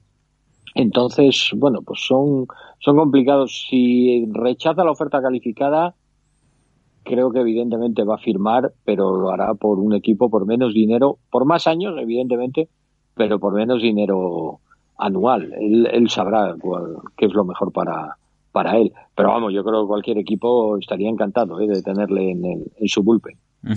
Hombre, hombre yo, yo creo que contrato puede sacar un contrato bastante decente por dos motivos. Porque viene de un año muy bueno, 2.76, 34 saves y, y porque es un puesto que siempre, siempre tiene mercado. O sea, siempre va a haber alguien que quiera alguien del perfil de, de, de, Smith y va a haber equipos en la puja y eso siempre va a subir para arriba. Entonces, no sé, yo, yo sí que veo difícil que acepte la, la oferta calificada porque yo creo que va, yo, va a conseguir un buen, un buen contrato en algún lado, yo creo y, que puede ser también en, equipos que vayan a estar disputando por, por llevarse el título el año que viene, así que creo que para pinta bien, para un cerrador eh, con, sus números pinta bien la, la, la off-season y el mercado de agentes libres. Bueno, pues yo, no te vayas muy lejos, que vamos a hablar de pitchers. Una cosa que, a ti te gusta. Vamos a resumir aquí. Dime. Pues tres pitchers que podían estar en el segundo escalafón, ¿no? Eh, de, esta agencia libre. O en el tercero, en este caso. Podría, más, más apropiado. Eh, tres pitchers, insisto. Eh, Dallas Keuchel, 31 años, el año, eh, 3,75 de era. Le, le ofrecen, fíjate, le, le, 42 millones tres años es lo que le están proyectando. Ha sonado para Braves, Phillies, Brewers, Rangers, Twins, Pirates y Angels. Eh, está sonando muy fuerte la opción de quedarse en Atlanta o irse a, a Minnesota. Eh, Cole Hamels, eh, 35 años, 3,81 de era el año pasado. Eh, dos años, 36 millones lo que le están proyectando. Cash, volver a los Caps, volver a los Phillies. Brewers, Twins, Astros y Angels son sus destinos. Y Odorizzi bueno, otro con está calificada, le dan, proyectan 30 millones y 3 años. Sus mejores mercados, Rangers, Brewers, Blue Jays y quedarse finalmente en los Twins. Entonces, sí, de, estos tres, de este escalafón, ¿tú qué crees que van a hacer? Pero bueno, está sonando bastante fuerte la opción de Keiko en, en Minnesota y la opción de Hamel de volver a los, a los Phillies. Sí, yo también había oído también la opción de Keiko que se quede en, en, Atlanta, también veía opciones, aunque bueno, Atlanta también, eh, bueno, supongo que luego hablaremos, pero se habla bastante de, de Boone Garner. eh, los Twins, eh, porque son el equipo que me ha llamado la atención, que habías eh, mencionado en, los tres casos, son un equipo que va a ir sí o sí a por uno o dos eh, abridores porque es, eh, se ha visto ¿no? que es una faceta en la que tiene un, más que mejorar probablemente y no sé, es difícil de, proyectar cuánto puedan acabar llevándose. Yo, por ejemplo, Hamels Eh, es un lanzador que me deja muchas dudas. Yo creo que está claramente en, la curva descendente ya de, su carrera, que ya no es el Hammers de, hace unos años y no sé, yo tendría mis dudas puede que Filadelfia eh, pues esté, esté a gusto y que confíen en él. Eh, así que puede ser un buen destino. Yo no le veo volviendo a, a los Caps. Eh, y no sé. Mm, Koikel podría ir cualquiera de las dos vías que has dicho, yo creo, o Minnesota o, o los Braves. Eh, creo que es un jugador quieras que no, que el haber empezado tan, tan tarde la temporada del año pasado, pues le, afectó a la hora de ponerse a tono y que todavía se puede confiar en él para, para eso, para que alguien le dé un, contrato bueno. Y Odorizzi, pues, eh, no sé, es muy probable que los Twins pujen fuerte por él, ¿no? Y le, le intenten mantener pero eso, al final eh, creo que son el tipo de, jugadores que una vez eh, alguno de ellos firme, eh, los otros van a ir por detrás a distintos sitios porque a los, a los equipos les va a ir un poco entrando el, el pánico, digamos, de, de quedarse sin jugadores, sin pitchers de, de, este, de este rango, tanto de calidad como, como de precio, ¿no? Porque va a haber equipos que no van a poder competir por, por un Cole, por ejemplo, por un Strasbourg. Eh, y estos jugadores sí que van a estar eh, bastante cotizados, ¿no? En ese sentido, así que yo creo que es probable que una vez alguno de ellos firme, pues se libren eh, opciones y tal, pues vayan cayendo uno detrás de otro y firmando, firmando en sitios. Bueno, Edu, paso contigo. Dos, hacerlo así, tres jugadores aquí tengo en la lista y ya empezamos con, con lo, con lo fuerte y con lo gordo. Didi Gregorio, 29 años, eh, temporada después de una Tommy John. No ha jugado mal Didi, pero bueno, lejos, bastante lejos de, de su nivel, ¿no? Y bueno, ahora mismo pues se habla de, muchos sitios eh, y que podrían ofrecerle un, contrato corto a ver si, si realmente recupera su versión de la temporada 2017-2018. Hemos están sonando Phillies, que necesitan un shortstop tercera base, Mariners otra vez, los Giants, Cincinnati Reds, que está sonando con muchísima fuerza, o quedarse los Yankees. Ahora mismo le proyectan un salario de un año y 12 millones y medio. Te pregunto a ti, Edu, eh, ¿tú crees que Didi va a quedarse no va a buscar va a buscar a eso o es un contrato de un millón o de un año perdón 12 millones o intentar buscar a alguien que pique con el contrato largo sea donde sea Hombre, yo creo que en el caso de Gregorius, a mí me da la sensación de que una, es una de las joyitas de la agencia libre, ¿eh? porque eh, porque puede salir muy barato. Estoy poniéndome ahora en, la piel del manager eh, de los equipos. Eh, puede ser un jugador muy barato y que te dé muy buen rendimiento. Yo, fíjate, soy de los que creo que va a acabar renovando con los Yankees, a lo mejor por ese año, como diciendo, oye, mira, te vamos a dar otra vez un añito, eh, 14, 15 millones, no lo sé, y, y vamos a ver si, oye, si vuelves adelante o renovamos, no lo sé. Pero creo que es un jugador que, que, oye, claro, venir de un atomillón, pues todos sabemos lo que es, ¿no? Eh, es siempre muy complicado, pero yo creo que Gregorius es un fantástico shortstop que los Yankees además necesitan, tienen, le tendría muy bien cubierta esa plaza con Gregorius en, el shortstop y, y, que les vendría muy bien renovarle, eh, bueno, pues por una cantidad más que aceptable. Oye, otra cosa es que luego te aparezca un equipo como los, no sé, los padres, los, eh, no sé, White Sox, yo qué sé, por decir, ¿eh? Y te digan, oye, no, no, te eh, preferimos, confiamos en ti y te damos un contrato de esa cantidad, pero por cinco años, por decir, ¿no? Bueno, pues lógicamente yo entiendo que el jugador se lo tenga que pensar, pero yo, para mi punto de vista, creo que es un jugador que puede salir bastante barato eh, para el equipo que quiera apostar por él y que, puede dar muy, pero que muy buen rendimiento al, equipo que desea apostar por él. Bueno, pues sigo contigo. Eh, con los dos siguientes ya pasamos a lo importante. Yasmani Grandal, el catcher de los Brewers la temporada pasada tres años, 57 millones es lo que está proyectándole. Ahora mismo, pues hay varios equipos interesados. Astros muy a lo lejos, Reds también bastante a lo lejos, y Brewers y Rays son los equipos que más estás interesados en, en Yamani Grandal, que el año pasado, pues fue uno de los mejores catchers de la liga. Bueno, el mejor catcher ofensivamente y defensivamente, pues entre los top 5, fácil. Y va a tener un mercado con 30 años, viendo cómo ha jugado esta temporada, bastante grande, ¿no? Sí, porque tampoco además hay de excesivos catcher en el mercado. ¿eh? Exacto, están mm, Chirino, Maldonado, él. Sí. Y poquito más, así a bote pronto. No, y además es que me da la sensación que es una de las posiciones en la MLB que quizás necesita eh, más jugadores o que hay más equipos con necesidad de, un catcher de garantías. Y Yasmani Grandal probablemente sea, no sé si decir el mejor, pero desde luego entre los dos o tres mejores está segurísimo.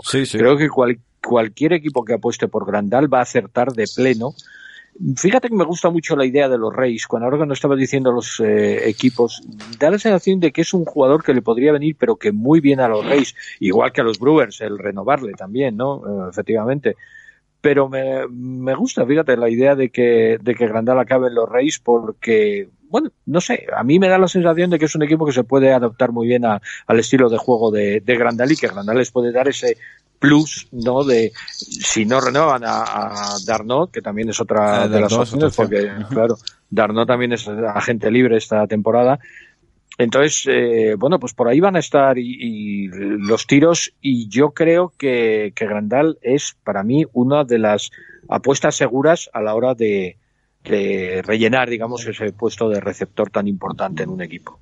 Lo que pasa, el problema que puede tener Tampa quizás es es que no sé yo si es, eh, eso es, no sé yo si se va a poder mover en, pagarle 20 millones prácticamente al año a, a Grandal, ¿no? No sé, quizás eso le pueda sacar un poco de, de mercado. Eso, esto ya es como todo. Es cuestión de lo que tú tengas y lo que quieras gastar. Esto es como todo. Los Marlins el otro día, que ya sabemos todos que ha estado tirándolo todo por la borda y ahora de repente dicen que van a ser compradores en la agencia libre. Ya veremos si lo son o no, ¿no? Pero bueno, es que esto es un poquito como todo. Es cuando el equipo decir, bueno, pues vamos a ver, quiero eh, meter jugadores de garantía en mi equipo? Sí, no. ¿Quiero seguir con la línea que han tenido los Reyes hasta ahora? Pues evidentemente si siguen en esa línea, Grandal no va a tener, porque es un poco lo que dices tú, John, claro, no van a, estar pagándole 5 millones a los demás jugadores y de repente ponerle 20 a, a un receptor, eso es evidente. Pero yo te digo que a mí me gusta porque me gusta la idea de, Grandal, por su estilo de juego, hmm, creo que se adaptaría muy, muy bien a los Reyes. Otra cosa es que luego los Reyes se quieren gastar ese dinero, eso es evidente, claro. Y bueno, el último, antes de empezar la agencia libre, la agencia libre fuerte, por así decirlo, nadie se ofenda, Nicolás Castellanos. 27 años, eh, terminó la temporada de una manera espectacular con los Caps, con un OPS de 141, eh, o un OPS Plus, perdón, de 141 creo que era, eh, y un OPS de, de 1000. Eh, yo creo que salir de Detroit le supuso una bocanada de aire fresco, ¿no? Porque está una bendición. Una bendición porque llevaba tres años, llevaba digamos que un, año y medio así muy estancado castellanos, ¿no?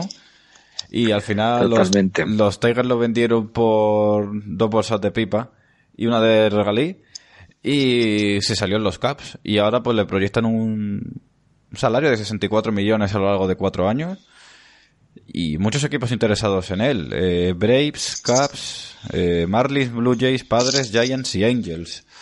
Mm. Sí, y, seguramente alguno más que no sale ahí, porque yo creo que es uno de las también de los jugadores más interesantes de, esta agencia libre. A mí Castellano es un jugador que me encanta, ya me encantaba cuando estaba en Detroit, y lo que dices tú, es, estaba como un poquito encasillado ahí, claro, en un equipo en el que no podía, porque bueno, pues sí, tú puedes hacer mucho, pero si tus compañeros no aportan, pues, pues qué más te da, ¿no? Puede ser el mejor del mundo. Bueno, el caso de Trout creo que es más que, evidente, ¿no? Puede ser el mejor del mundo, pero si el equipo no, no te apoya, pues es un poco lo que ha pasado a Castellanos en, en Detroit. Creo que ha sido llegar a los Cavs, demostrar el potencial que tiene, y eso yo creo que le ha revalorizado una barbaridad para esta agencia libre. Y, y va a haber muchísimos equipos, los que dices tú, y probablemente alguno más, que le pregunten a, la gente, no sé de, quién es, pero que le pregunten por él y, bueno, es muy posible que, consiga un muy buen contrato en, la agencia libre. Hombre, la, duda que deja Castellanos es la defensa. Es eh, la defensa y de hecho me, sorprendía cuando estabas leyendo la lista de, equipos que suenan que creo que todos menos dos eran de, de la Nacional y suena curioso. Quizás en ese sentido pueda ser interesante para, para Angels, por ejemplo, que pueda apoyar ofensivamente a Trout y le puedan dar partidos en el, eh, en el DH como estaba haciendo en, en los Tigers y evitarse tanto tanta defensa así negativa. Hombre, siempre luego siempre estás y con el bate lo, lo justifica, pues puede que a los equipos de la Nacional pues no les importe tanto, pero vamos, ahí puede estar la, la duda de, de, cómo valoren eso económicamente los, los equipos de la Liga Nacional. Bueno, eh, decía Sedu eh, que no sabía de, de quién es Castellanos, ¿no? Eh, no, no sabía. De, no sé. Del omnipresente y todopoderoso Boras. De Boras, no me digas más. Es que, de verdad, qué pesado de tío. Es que los tiene todos. ¿eh? Es que es increíble porque creo que tiene que, que representar fácil al 50% de, de, los jugadores de la liga, porque está metido en todas. Ya, yeah, yeah, es increíble. O sea, si hay alguna duda de que de que Boras controla la liga, más que nadie, pues aquí la tenéis. Vamos a pasar a, al John, a ti, al, ya al, al, hueso gordo, al núcleo gordo de esta agencia libre, con alguien que nos devora, es de, de MVP Sport Group. Eh, Josh Donaldson, 33 años, 23 millones el año pasado. Eh, seguramente después de su MVP la mejor temporada que ha tenido Josh Donaldson en su carrera, eh, tanto a nivel ofensivo como defensivo. Eh, suenan, bueno, pues 75 millones por tres años. Eh, equipos que estén buscando un tercera base, pues los Braves eh, quieren renovarle, los Rangers también. Los Nationals lo tendrían en caso de que no pudieran renovar a Rendón. Entonces, bueno, te pregunto a ti. Eh, Donaldson ahora mismo pues está buscando un contrato medio grande, medio largo, a sus 34, 33 años y con la carrera de los últimos dos años como ha tenido muchas lesiones, pero ya parece que el año pasado lo ha dejado atrás, ¿no? Sí, es eh, pues eso, un jugador que vamos, ha hecho un contrato de esos de, de un año para ver a ver cómo cómo rinde y tal, si está recuperado y tal, y es uno de un ejemplo de que la estrategia puede funcionar, ¿no? Yo creo que va a tener bastantes eh, equipos detrás. Eh, obviamente no me sorprende en absoluto que, que, Atlanta le quiera renovar, también porque aporta una dosis de, de, experiencia que puede ser fundamental en un equipo muy joven. Eh, Atlanta que mm, creo que ha renovado a ¿no? Ahora que me acuerdo. Sí, no sé ha si... renovado a sí. Cuatro años, uno año, cuatro millones, perdón. Sí, no, es que me ha venido así de repente. Pero vamos, yo creo que es un jugador muy, muy interesante que ha demostrado que todavía está como para para ser un, una pieza importante en cualquier equipo que esté compitiendo. Y no sé, incluso sonó para, bueno, los Mets, se habló de que podían querer mejorar la tercera y sonaba tanto Rendón. Phillies también ha sonado. Eh, co sí, y como Donaldson, entonces, uh, no sé, yo creo que va a tener eh, bastante gente detrás. Los Rangers, eh, es un equipo que con el nuevo estadio que inauguran ahora, pues está intentando mejorar bastante la plantilla para poner un buen producto sobre el campo. Y no sé, yo creo que es un jugador que puede sacar un contrato bastante bueno y que puede ser uno de los grandes ganadores de esta, de esta agencia libre porque puede encajar en muchos equipos y en muchos sitios. Entonces, el nombre de, Donaldson yo creo que lo iremos bastante a lo largo de estos meses. Bueno, pues sigo con Edu. Vamos a ver a Ryu, jugador de, de Dodgers. Eh, hablábamos que con una oferta cualificada el año pasado, pues la, la rompió este año. Puede ser va a ser uno de los tres finalistas de, del Cy Young y puede ser el, ganador del premio final de temporada, 2.32 de era. Hay muchos equipos que estén interesados en él, Dodgers, Angels, Twins y Brewers, con un contrato de 55 millones por tres años. Eh, a sus 32 años, pues bueno, Ryu va a pegar el, el pelotazo tanto en la temporada pasada como estas dos, ¿no, Edu?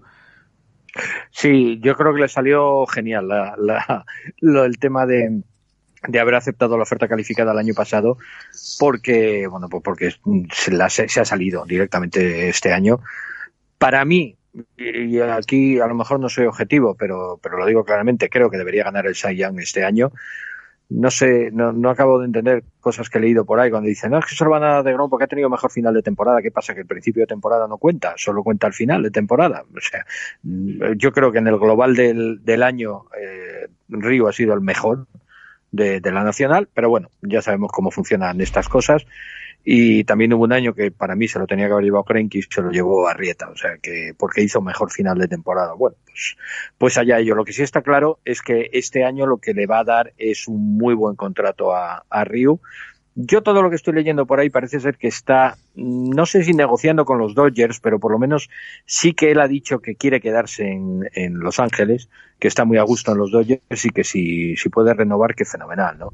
Ya veremos a ver si, si llegan a un acuerdo o no pero desde luego sí que parece bastante plausible que Ryu pueda firmar de nuevo con, con, los Dodgers, porque además a los Dodgers le hace falta ese. Después tiene a Kershaw, tiene a Biller, pero necesitan un, un tercer brazo en, en la rotación de, de, esas características, ¿no? Como las de Ryu. Entonces, yo soy de los que pienso que va a acabar Dodgers eh, pues a lo mejor por, con un contrato de 3-4 años a razón a lo mejor de unos 20 millones por temporada, una cosa así aproximadamente. Eh, vamos a ver si, si lo consigue, pero, pero desde luego yo creo que el coreano clarísimamente este año se lo ha ganado y con creces. Bueno, me quedo contigo, porque nos vamos a quedar con un pitcher de tu división, bueno, por lo menos un pitcher que ha jugado toda su vida en, su, en tu división. Eh, ya sabes que, eh, por dónde voy, con, con Madison Bumgarner, ¿no? Eh, 30 años, 12 millones el año pasado, eh, por un contrato, bueno, bastante amigable que tenía Gardner, ¿no? Que le ha hecho perder bastante dinero, según, creo yo. Eh, sí. Gardner, bueno, ya muy, muy lejos de, del Gardner que, que hemos sí. visto. Eh, llega a agencia libre un poco descafeinado, ¿no? Porque, bueno, sí, muy bien Gardner que está ahí, pero ¿hasta qué punto está, es, es el Gardner que vas a fichar, no? Sobre todo, bueno, eh, muy bien en, en, San Francisco en el Oracle Park, pero muy, muy mal fuera de casa. Entonces, mm. pues, eh, bueno, vamos a decir, bueno, es, eh, ahora mismo están pidiendo un contrato sobre los 80 millones, cuatro años. Mejores sitios, bueno, pues quedarse en los Giants, en los Braves, como decía John, están muy detrás de él, también Astros, Nationals y Phillips. Y bueno, pues en Garner, pues vamos a ver qué, que, nos que nos llevan, que, que, se llevan, pero bueno, en principio él quería quedarse en la nacional, sí que eh, los Astros por ahí un poco, un puntito más por detrás, pero bueno, te pregunto que, que Garner no, vamos a, se va a llevar ese, ese, equipo, que lo que no sabemos y, y cuánto dinero se va a llevar él. Buena pregunta lo de cuánto dinero. Yo fíjate que a, a Van Garner siempre le comparo un poco con Adam Wainwright, ¿no? El que fue grandísimo pitcher de, de, los Cardinals, que sigue siendo un grandísimo pitcher, pero que ya no está ni muchísimo menos al nivel que tuvo. Yo creo que a Van Garner le pasa un poquito lo mismo. Está eh, un poco ya en, en, declive, ya no es el, el Van Garner que nos asombró a todos en aquellas series mundiales estratosféricas en las que las ganó el solito, nada más, salía a, todo, él hacía el, el, lanzamiento, el titular, se relevaba a sí mismo y luego además bateaba, o sea, lo hacía todo, ganó el, en las series mundiales. Yo creo que ya no, no está a ese nivel y lo que tú dices, este año quizás se, eh, bueno, pues se ha notado, se ha notado un poco. Yo, a mí esas cantidades me parecen quizás demasiado altas, ¿eh? para, para un jugador como, Garner. No sé, no sé si alguien se las va a dar. Yo verá que le puede, se puede quedar en la nacional básicamente porque le gusta mucho batear. Entonces, seguramente seguro que le está encantado, ¿no? Con quedarse en la, en la nacional. Y además no lo hace nada mal. Pero para ser un pitcher, claro. Pero, eh, no sé, yo es un va a encontrar sitio, eso está claro en cualquier equipo. Yo no sé si por tanto tiempo y tanto dinero no, no lo acabo de ver, ¿eh? no, no sé. Yo el otro día leía que eh, los para los Braves era la prioridad número uno de esta de esta offseason fichar a, a Garner, así que puede ser que se que se líen la manta a la cabeza y que hagan ahí una inversión importante en, en, traerle. Además, él creo que es de, de la zona, no sé si de Georgia o de Carolina del Sur o algo así. Así que quizás le apetezca también volver cerca de, de casa. Pues hijo, no sé, como no tenga una segunda juventud, yo a mí me parece un movimiento muy arriesgado. ¿eh? Arriesgado, sí, sí, no, en eso estoy de acuerdo. Sí. Sí. Bueno, eh, Atlanta también tiene sentido porque, bueno, es uno de los sitios donde mejor ha bateado en los últimos años. Entonces, bueno, perdón, bateado más, bueno, batearlo y, y lanzar, ¿no? Eh, mejor. Entonces, bueno, en, esa, en ese aspecto tendría sentido. Pero bueno, mm, veremos, ¿no? Eh, en este caso. Entonces, me, quedo contigo, John. Mm, Marcelo Suna, eh, outfielder de los Cardinals, eh, 28 años, año pasado cobró 12,25 millones, eh, está sonando pues un contrato de 90 millones 5 años. Cardinal Braves, Reds y Giants son sus máximos mercados, también los Mariners.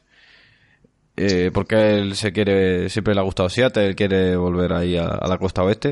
Entonces, bueno, eh, Osuna eh, es como castellano, ¿no? Deja duda la defensa, aunque mejor defensor Osuna. Y el playoff ha recuperado el bate, pero lejos del nivel de 2017 de, de Miami, ¿no? Eh, es que yo creo que le está pesando un poco a Osuna obviamente no está a ese nivel y eso le va, le va mm, a condicionar mucho el dinero que pueda sacar en, en su contrato nuevo, mm, pero también le está pesando el hecho de haber salido de ese outfield con Stanton y Yelich y Stanton sí que ha tenido el problema de la lesión y tal, pero sobre todo la comparación con Yelich, ¿no? Yo creo que se le intentaba que tuviera un rendimiento similar y obviamente está muy lejos de eso y eso le hace parecer un jugador quizás peor de lo que en realidad es. Yo creo que tiene bastante potencial, algún equipo se eh, pues pujará bastante por él porque sí que tiene un, buen bate en el que se puede confiar. Yo había oído también hablar bastante de los Caps que podían andar bastante interesados en, en Osuna y no sé, creo que es eh, un jugador que, bueno, puede ser, no va a ser una de las grandes joyas de, de la offseason.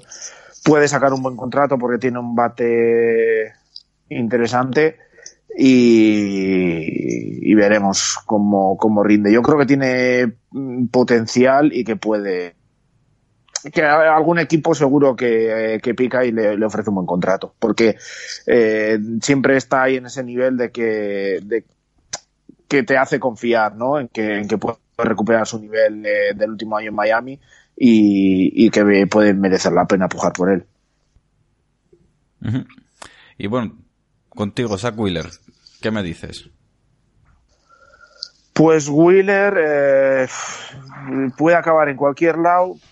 ¿Por qué? Porque ya se está hablando que hay muchísimos equipos interesados en él. Sí, seguramente es el, el, jugador con más gente interesada. Sí, Sí, porque yo he oído los propios Mets ya han dicho que, quieren seguir eh, eh, hablando con él para intentar renovarle. Él, por lo visto, está muy contento con la ciudad y con el equipo y no descarta eh, volver. También se habla de, de Atlanta, porque él es de, allí, de, Georgia, y que podría ir para allí. Pues se habla de San Francisco incluso, que podría pujar. Eh, y, él empezó su, su, carrera en las ligas menores con, con, San Francisco y que podía volver allí. Eh, se habla de Houston, se habla de, bueno, se habla de bastantes equipos porque es un jugador eh, a, un joven que ha tenido, le costó mucho volver de, de las lesiones que tuvo la Tommy John y eso le costó, estuvo casi dos años me parece fuera porque luego se volvió a lesionar, eh, estuvo casi dos años fuera, pero bueno, eh, ha tenido sus momentos un tanto irregulares, pero también ha tenido momentos de, de magnífico rendimiento este final de, temporada. Eh, fue magnífico para, para Wheeler y fue una de las claves de, que los Mets pudiesen remontar de, casi estar desahuciados a, estar cerca de, entrar en playoffs. Y yo creo que esa mezcla de, de juventud, eh, buen rendimiento ahora una vez superadas las lesiones. No deja de ser un jugador que en, su, en los inicios de su carrera siempre fue un prospecto alto, muy bien valorado, que eso siempre añade un extra en todas partes y que sea mm, un tipo de pitcher en este mercado eh, que no está quizás al nivel de Cole Strasbourg, pero que está un pasito por detrás y también más económico. Entonces eh, va a haber muchos, muchos equipos buscando ese tipo de, de pitcher, ¿no? Equipos que no vayan a estar dispuestos a pagar los 30 o 30 y tantos millones que puedan sacar eh, Cole y Strasbourg, pero que sí quizás puedan andar en cantidades algo inferiores para alguien como, como Wheeler. Entonces, sinceramente creo que puede acabar en cualquier sitio. Eh, ojalá le convenza a quedarse en, en, los Mets, pero creo que realmente eh, puede acabar en, en, en, cualquier equipo prácticamente. Bueno, pues vamos a pasar ya con los dos Edu Young a los tres grandes, ¿no? Los tres grandes de Boras. Eh, Rendón, Strasbourg y, y Cole. Boras es son los tres de Boras, además. Son los tres de Boras, además, sí. Oh, qué, qué, tío, de verdad. Tiene que ser el tío, solo en las comisiones que se sacan de los traspasos y, y las firmas de contratos, tiene que ser el más forrado de toda la MLB. Así tiene las oficinas que tiene en Nueva York, el, el gacho, claro. Eh, bueno, lo, los tres Devoras, eh, los siete magníficos. Por cierto, Devoras ya hemos, lo hemos mencionado como cinco veces en estos 20 jugadores que, sí. que hemos hablado. Así que este señor es inmensamente rico todos los años. O sea, sí, sí. Y, Leí que... yo hace poco, por cierto, no sé en qué en qué sitio salían, en un periódico de los de aquí, de Marca, Blas o alguno de estos y tal, que hablaban de los agentes más ricos del mundo, porque no sé quién había superado a Méndez, este del fútbol y tal. Uh -huh.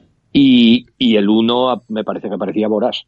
Normal. Eh, y, sí, evidentemente, todos los comentarios de los futboleros aquí, ¿quién es este? Y tal, y anda, sí, estáis tú, estáis apañados. El tío más rico del mundo, vamos, el, el que se saca más comisiones de, del, del, mundo deportivo. Creo que era el número uno, vamos, eh, está claro. Y si no era el uno, estaba rozándolo. Sí. Eh, como diría que ya quisiera Warren Buffett, ¿no? O sea, sacar la rentabilidad que saca. La...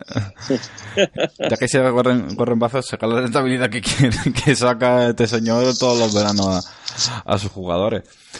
Bueno, vamos a empezar con, con Rendón. Mm, mejor temporada de su carrera, yo para mí creo que Rendón puede ser el MVP de la temporada. Y sinceramente, pues bueno, números espectaculares, no. Lo siguiente, eh, un nivel defensivo espectacular.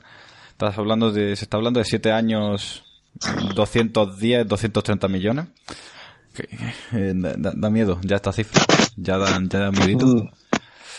Eh, suena, está sonando, bueno, Nationals, Braves, Dodgers, Rangers, Mets y White Sox, entre los que más. Y bueno, entre los lo más fuertes ahora mismo, tanto Rangers como que se quedan los Nationals, ¿no? Y, sí. y bueno, eso yo. Eh, Johnny Edu, los sí, dos, no, pues, decirme. Yo sí que que lo que se oye es que lo más probable es que se queden los Nationals. También se dice que quieren también que van a ofrecerle un contratazo a Strasbourg para mantener a los dos. Eh, pero lo más probable es de, de, los Nationals. Lo de los Mets, por ejemplo, yo creo que es más un, una cosa de la prensa y de la afición que de que el equipo se lo esté, de que la gerencia se lo esté planteando realmente, porque esas cantidades económicas, eh, no sé yo si, si las van a poder pagar.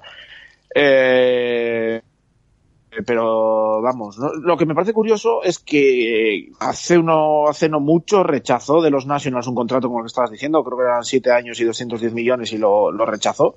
Así que no sé si esperará, supongo que esperará sacar más o quizás no estaba tan a gusto en Washington como, como se decía.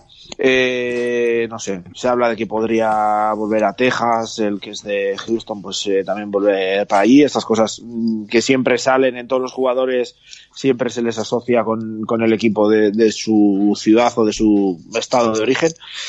Y no sé, sí que yo creo, creo que los Nationals subirán un poco la oferta y se acabará quedando allí porque es el buque insignia de, de la franquicia, eh, recién salido de, ganar un título a seis mundiales, creo que tienen plantilla como para ir un segundo año eh, o intentar hacer un back-to-back -back, y no sé, creo que tiene muchas papeletas de, de quedarse allí.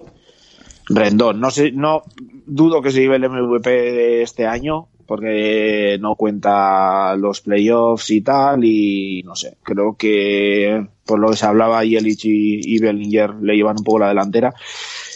Pero a mí y me parece un jugadorazo inmenso y que Washington va a pujar fuerte por él para mantenerle allí como eso, como símbolo de, del equipo y líder de, de la plantilla. Bueno, yo, yo, opino un poquito lo mismo. Yo creo que, que Rendón es un jugador que tiene cabida en el equipo que sea. Da lo mismo, cualquiera de los 30 equipos de la MLB estarían encantados de, de tenerle en, en su equipo porque es un jugadorazo enorme, ¿no? Ahora, sí que creo que Washington tiene que mover ficha, no le queda otra. El año pasado han perdido a Harper. No pueden este año perder a Rendón y a Strasbourg a la vez. Y, voy a colar ya a Strasbourg aquí en el, en, adelanto, Adrián, y, le voy a colar también ya por adelantado, porque creo que los Nationals tienen que, que pujar al menos por uno de los dos. Si pueden por los dos, eh, mejor, pero sobre todo por uno de los dos se lo tienen que quedar. Dinero, dice, dinero, dice, dinero dicen que tienen para ir a por los dos. Sí, no, no, dinero tendrán, sobre todo los nacionales que siempre les gusta mucho hacer pagos diferidos y demás. La cuestión es que luego los jugadores se los acepten, que esa, que esa es otra. Porque una de las eh, causas que dicen que Strasbourg no, no renovaba o demás era porque tenía muchísimo dinero diferido entonces, esto es el que él quería más el, garantizado. Bueno, mm, sea como sea, la cuestión es que Washington tiene que mover ficha obligatoriamente. Rendón siempre dijo que, se, que estaba muy a gusto en Washington y que si pudiera que se quedaba. Pero claro, se va a quedar si las condiciones económicas son las, las interesantes. Ya rechazó, como decía yo, en una oferta, no va a aceptar una oferta por debajo de, de todos esos millones. ¿Cuántos eran, John? ¿200 por 7 años era o 200? 210, no, Creo lo que ha dicho Adrián. era 30 millones al año, 7 años, así que sí, 200. Sí, por ahí. 210. Pues claramente tienen que superar esa oferta, no les va a quedar, quedar otra. Y, y Washington, con el título de las series mundiales y después de haber perdido a Harper, eh, creo que tiene que, ir a por, si puede, por los dos, tanto por Strasbourg como por Rendón Ahora, no les va a salir barato, ¿eh? Ninguno de los dos son de los dos mejores y se vayan al equipo que se vayan, van a tener que sacar la chequera y, soltar la, la pasta, pero, pero bien, con todas las ganas. Bueno, hablando de Strasbourg, iba yo a liarlo de esta manera. Eh, lo que se está hablando es que Strasbourg está buscando eso, ya no solo un pago diferido, ¿no? Que no, no tenerlo, sino también lo que estaba buscando era eh, 30 millones. Era su, su este, ¿no? Su, su objetivo, que la duración era lo de menos, lo que él buscaba era, bueno, pues 30, 30 millones, ¿no? Y, y bueno, a partir de ahí con unos...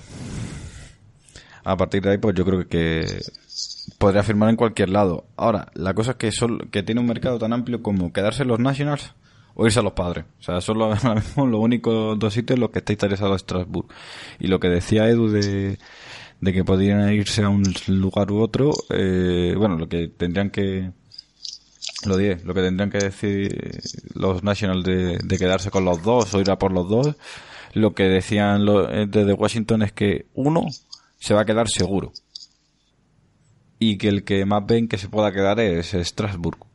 Pero bueno. Es que si yo fuera, si yo fuera el, general manager de, de los Nationals, yo, mi primera prioridad sería Strasbourg. ¿eh? Mira que Rendón me encanta, ¿eh? pero mi primera prioridad sería Strasbourg, por supuesto. Pues fíjate que yo tengo la sensación de que es el que más difícil se lo va a poner para, para renovar. Es que va a pedir mucho, va a pedir mucho más dinero que Rendón, y, eso seguro. Yo, y, ¿eh? yo creo que, por ejemplo, los padres, que sí que es verdad que es el único equipo del que realmente se está hablando más allá de una renovación con, con Washington, pero los padres eh, yo creo que sí están pueden estar dispuestos a hacer una puja importante, aparte de más allá del tema este que ya he dicho varias veces ahora, pero que él es de, allí de San Diego, pero los padres llevan a un contrato gordo por, off-season eh, y yo creo que Strasbourg puede ser el de este año y que están con ganas de ir a por él, entonces le pueden plantar seria cara a, Washington en, su intento de, firmar a, a Strasbourg. Entonces yo, yo sí que creo que Washington lo va a tener más fácil renovando a, a Rendón que renovando a Strasbourg, por mucho que Strasbourg sea su, objetivo prioritario. Bueno, van a estar complicadas estas dos opciones, pero sí, yo estoy de acuerdo con Edu en que después de perder a Harper, por lo menos uno de los dos tiene que, quedarse en Washington. A, ver, a ver si se dice eso, yo ya lo que digo, si se dice que van a intentar mantener a los dos, pero que uno de los dos, o sea, que ninguno de los dos se quede, yo lo veo difícil. Yo creo que uno por lo menos sí podrán ofrecerle lo que, lo que está pidiendo. Y bueno, pasamos a, a Gerrit Cole, ¿no? Eh, la, joya de la corona de Boras. Eh, se está hablando de, del primer contrato de 40 millones en la historia de MLB. Vamos a ver, no, no sé si, si llegará o no. En cualquier caso, primero Cole llega a los Astros hace dos off-seasons eh, por jugadores muy, muy, muy de segundo nivel y de los que, bueno, Cole se transforma en un jugador bueno, en el mejor pitcher de la liga en apenas dos años eh, en Houston. Y bueno, chicos, ¿cómo lo veis? Porque lo, que está sonando es que quiere Cole un contrato de 7-8 años a razón de 300 millones.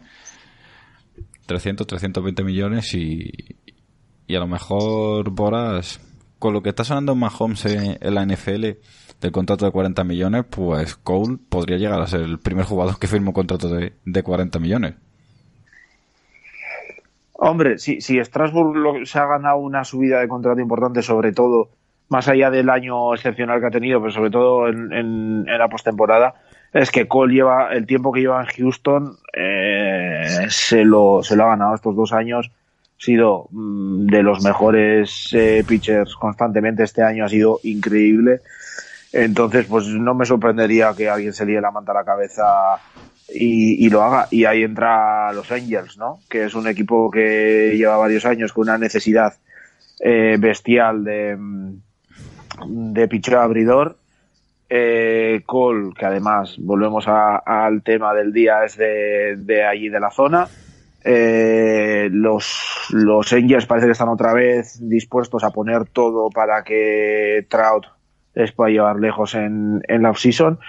Eh, se han traído a Madon. Eh, yo creo que van a hacer todo lo posible por traerse a Cole. Y si tiene que poner 40 millones, pues no me, no me sorprendería, ¿no? Ya demostraron con, con el contrato de Strasbourg, eh, perdón, de Strasbourg del propio Trout y el que firmaron su día Pujols, que tienen capacidad y músculo económico. Y ahí entra quizás la otra, el otro gran nombre que suena para Cole, que son los Yankees, que sí que llevan unos años que quizás no están tan metidos en el tema agencia libre, pero que no me sorprendería que se salten esta nueva norma por, ir a por Cole. Encima, él dicen que era muy aficionado de pequeño y tal, y que pues podría gustarle ir al Yankee Stadium. Y lo curioso es que lo que está sonando muy, muy, muy poco es que se pueda quedar en, en Houston. Yo por lo menos no, no lo he oído mucho. Y me resulta curioso por el hecho de que ha sido Houston el, el, la franquicia pues que la ha un poco resucitado, ¿no? Porque antes, sus últimos años en los Pirates, la verdad es que habían sido bastante decepcionantes y ha sido en Houston cuando, ha, cuando se ha resarcido. Pero no está sonando mucho, así que yo creo que va a estar entre, entre Angels y Yankees, parece es, es, que yo creo, fíjate, John, que el problema que tienen los Astros, no tengo los datos aquí ahora delante, te estoy hablando de... Sí, que tiene mucho que, renovar, ¿no? Exacto, tiene una cantidad de renovaciones y de, jugadores que entran en arbitraje y etcétera, etcétera. Es decir, que en los próximos años les va a subir el, el payroll, eh, un montón. Entonces, claro, yo creo que los Astros no pueden asumir el contratazo que, que le van a dar a Cole en, en otros equipos.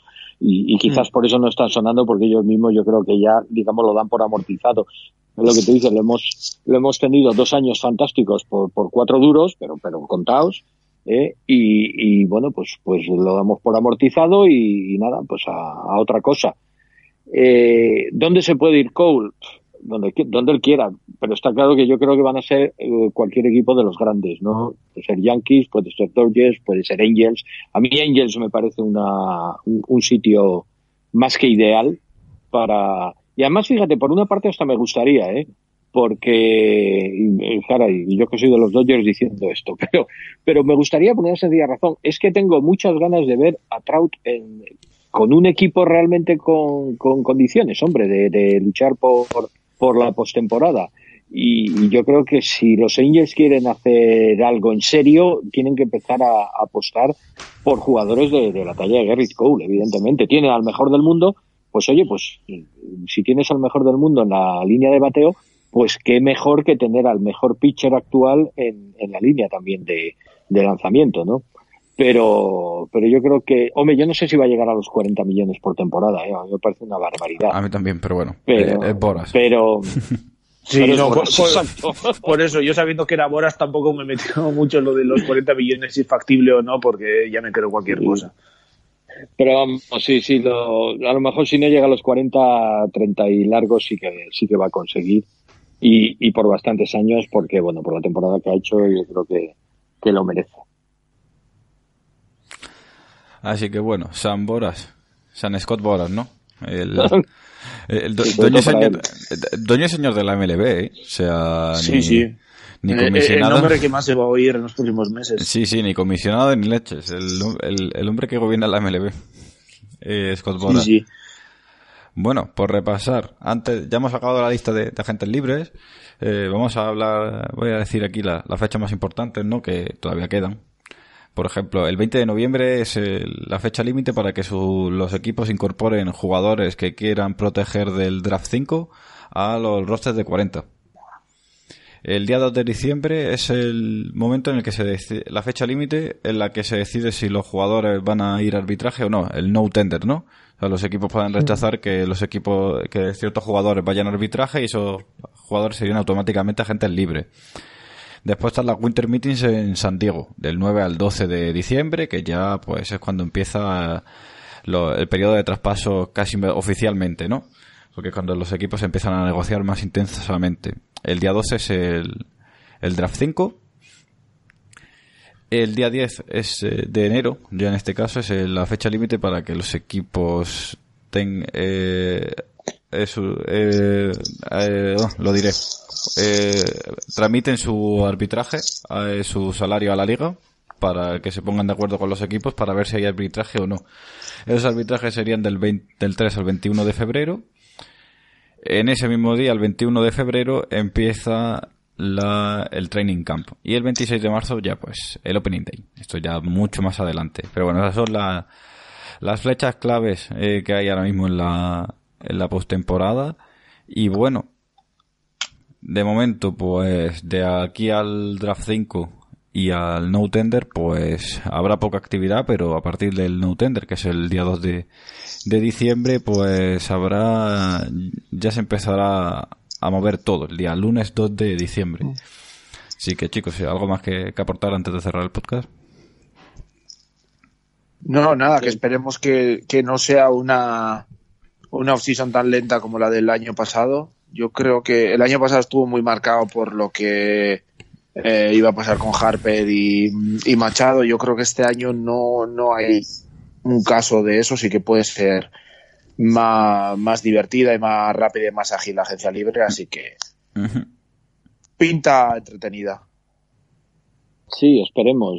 Evidentemente el año pasado también nos las prometíamos muy felices y la verdad es que fue una agencia libre yo no sé si decir aburrida, pero muy lenta, muy lenta. vamos, vamos a ver, fíjate que, por cierto, ya que lo decimos, eh, que se ha comentado como el tema de, de poner un coto a, esto y decir, pues oye, como ocurre en otros deportes, ¿no? Decir, bueno, pues eh, se puede fichar hasta tal fecha y tal para intentar agilizar un poco las cosas y, y han sido la propia eh, los jugadores, ¿no? La, el sindicato de jugadores el que ha dicho que no, que no, que no, que eso iría en contra de sus intereses y demás. Bueno, ellos sabrán. Yo no creo, no sé si va en contra de sus intereses o, o no. Ellos tienen más datos que yo para saberlo, pero, pero a mí no me parecería mal ¿eh? que hubiera una fecha límite de, para que, no sé, por lo menos se llegara al mercado de, perdón, al sprint training, pues eh, todo el mundo sabiendo si tengo o no tengo sitio en equipos y, y ya está, y poder buscarse las, las castañas en otro lado. Pero bueno, cada uno. Pero ahora, el sindicato de jugadores bastante tiene con el follón este que ha surgido ahora con las palabras de Antópulos. Así que. A mí tampoco me parece tanto lo que ha dicho Antópulos. ¿eh? Me, parece que, ha sido. bastante light y que le han sacado un poco de, contexto de madre. No, no. Yo no, Vamos, yo, no, me ha parecido tanto, sí. Yo lo ponía también el otro día en Twitter, digo, es que no sé, a mí solo me parece que dice que ha hablado con el resto de, equipos para tantear a ver qué idea tienen. Eh, de agencia libre y de y de traspasos de, agencia libre también entiendo pues porque interesa si no sé si van a ir a por un pitcher abrido en agencia libre y tú tienes alguna que quieras traspasar pues se lo ofreces eh, no sé no me parece tan tan esto que internamente puedan tener sus sus bueno sus tejemanejes sus chanchullos un poco de, de hablar y tal tampoco me sorprendería, pero en este caso no ha dicho nada, nada por el estilo, aunque él ha tenido que salir uno o dos días después como a pedir perdón, a decir que, se, que no era lo que quería decir, que no hablaron nada de agencia libre y tal, que solo hablaron de, de traspasos, pero bueno, a mí no me parece que dijera ninguna locura. Si hubiese dicho, no, pues ya hemos hablado para ver cuánto nos vamos a gastar cada uno y tal y cual, pues no entiendo, pero tampoco me parece que ha dicho nada de eso, sino lo que me, parece que lo que dijo en este caso por lo menos fue que vamos que había hecho el trabajo que yo creo que hace cualquier general manager no de informarse cómo está el mercado para ver dónde pujar y, qué movimientos hacer. No sé. Mm, bueno pero eh, una polémica un poco absurda, ¿no? Si, si no estuvieran las negociaciones con el CBA tan, tan próximas. Sí, no, este ya es que ya se está hablando de huelga y no sé qué. Sí, es que a mí, a mí me da que han querido aprovechar esto, que para mí es una chorrada como un piano. Sí, buscarle eh, al gato un poco. Exacto, para, para empezar a meter ya un poco que dice, no, es que han hablado entre los, pero vamos a ver, es que los equipos hablan entre ellos durante todo el año. Caray, pero si se van a reunir el mes que viene en las Winter Meetings, ¿Eh? eso, en las Winter Meetings sí pueden hablar. Es que me eso, eso ponía yo, que, que, que, cancelen las Winter Meetings porque pueden hablar de, de, cosas de agencia libre, pues tampoco me parece muy... Vamos, me parece una salida un poco de pata de banco por parte de la, del sindicato de, de jugadores, a lo mejor para empezar a calentar un poquito el ambiente para, para bueno, para lo que se nos va a venir en, en estos años hasta eh, cuando cierra el 21, me parece, ¿no? Sí, el 21, sí. Último, Pues hasta entonces va, prepararos que esta va la primera de muchas, me parece a mí. Sí, o sea, porque la negociación empieza sobre el año que viene sobre esta fecha, así que... Claro. Va a haber pues hay que empezar a calentar ya. Exacto. Hay que empezar a por ahí, por ahí van las cosas, creo yo. Pues nada más, en este caso, pues nada, agradeceros como siempre que esté aquí, Johnny Edu. Nada, un placer, encantado, un placer como siempre. Y nada, pues lo emplazamos al siguiente podcast que no sabemos cuándo será. Pero esperemos que ya una vez que, que haremos como el año pasado, supongo más o menos un podcast cada mes, mes y pico, ¿no? Para ir. Sí, un poco de repaso. De... Un poco de repaso y al menos que eso, que. Adrián, dime. Adrián, tú, tranquilo. Cualquiera que sea aficionado de base robada sabe que este podcast es así. O sea, sale cuando sale, cuando se puede, y estas cositas. Es parte del encanto, el misterio. Efectivamente, ¿cuándo saldrá esto? Y que se, ya se verá, hombre, tranquilo. Ya me jode no tener más tiempo para poder hacerlo con continuidad, pero bueno. No, que ahora además la off-season también es un momento complejo porque muchas veces se puede tirar perfectamente de dos, tres semanas sin ninguna noticia casi y luego de repente tres, tres, firmas en, dos días y mm. es un poco difícil de cuadrarlo todo bien. Sí, pero bueno, conforme vaya viendo noticias medio importantes, medio serias, intentaremos ir haciendo podcast. Igualmente podéis seguir la, la página de Pichos Salvajes, en la que nuestro compañero Miguel, sí, Miguel, Manuel está haciendo unos artículos estupendos sobre la necesidad de todos los equipos, eh, también el podcast de Tras el Diamante, en fin, que, que, que siempre hay sitios por donde eh, informarse. También tenemos el grupo de Telegram de de las mayores, ahí comentaremos todo eh, eh, al instante, así que, hombre, eh, vías hay y nosotros pues nos comprometemos a hacer podcast pues cuando se pueda, porque siempre nos gusta y, y siempre tenemos nuestro público y, y demás. Y siempre está chulo hacer eh, los debates y las tertulias estas. Pues bueno, pues le emplazamos al siguiente podcast, que espero que no sea el 26 de marzo con el Opening Day, eso sí, eso, eso sí, que sí que lo espero. Y nada, hasta la próxima.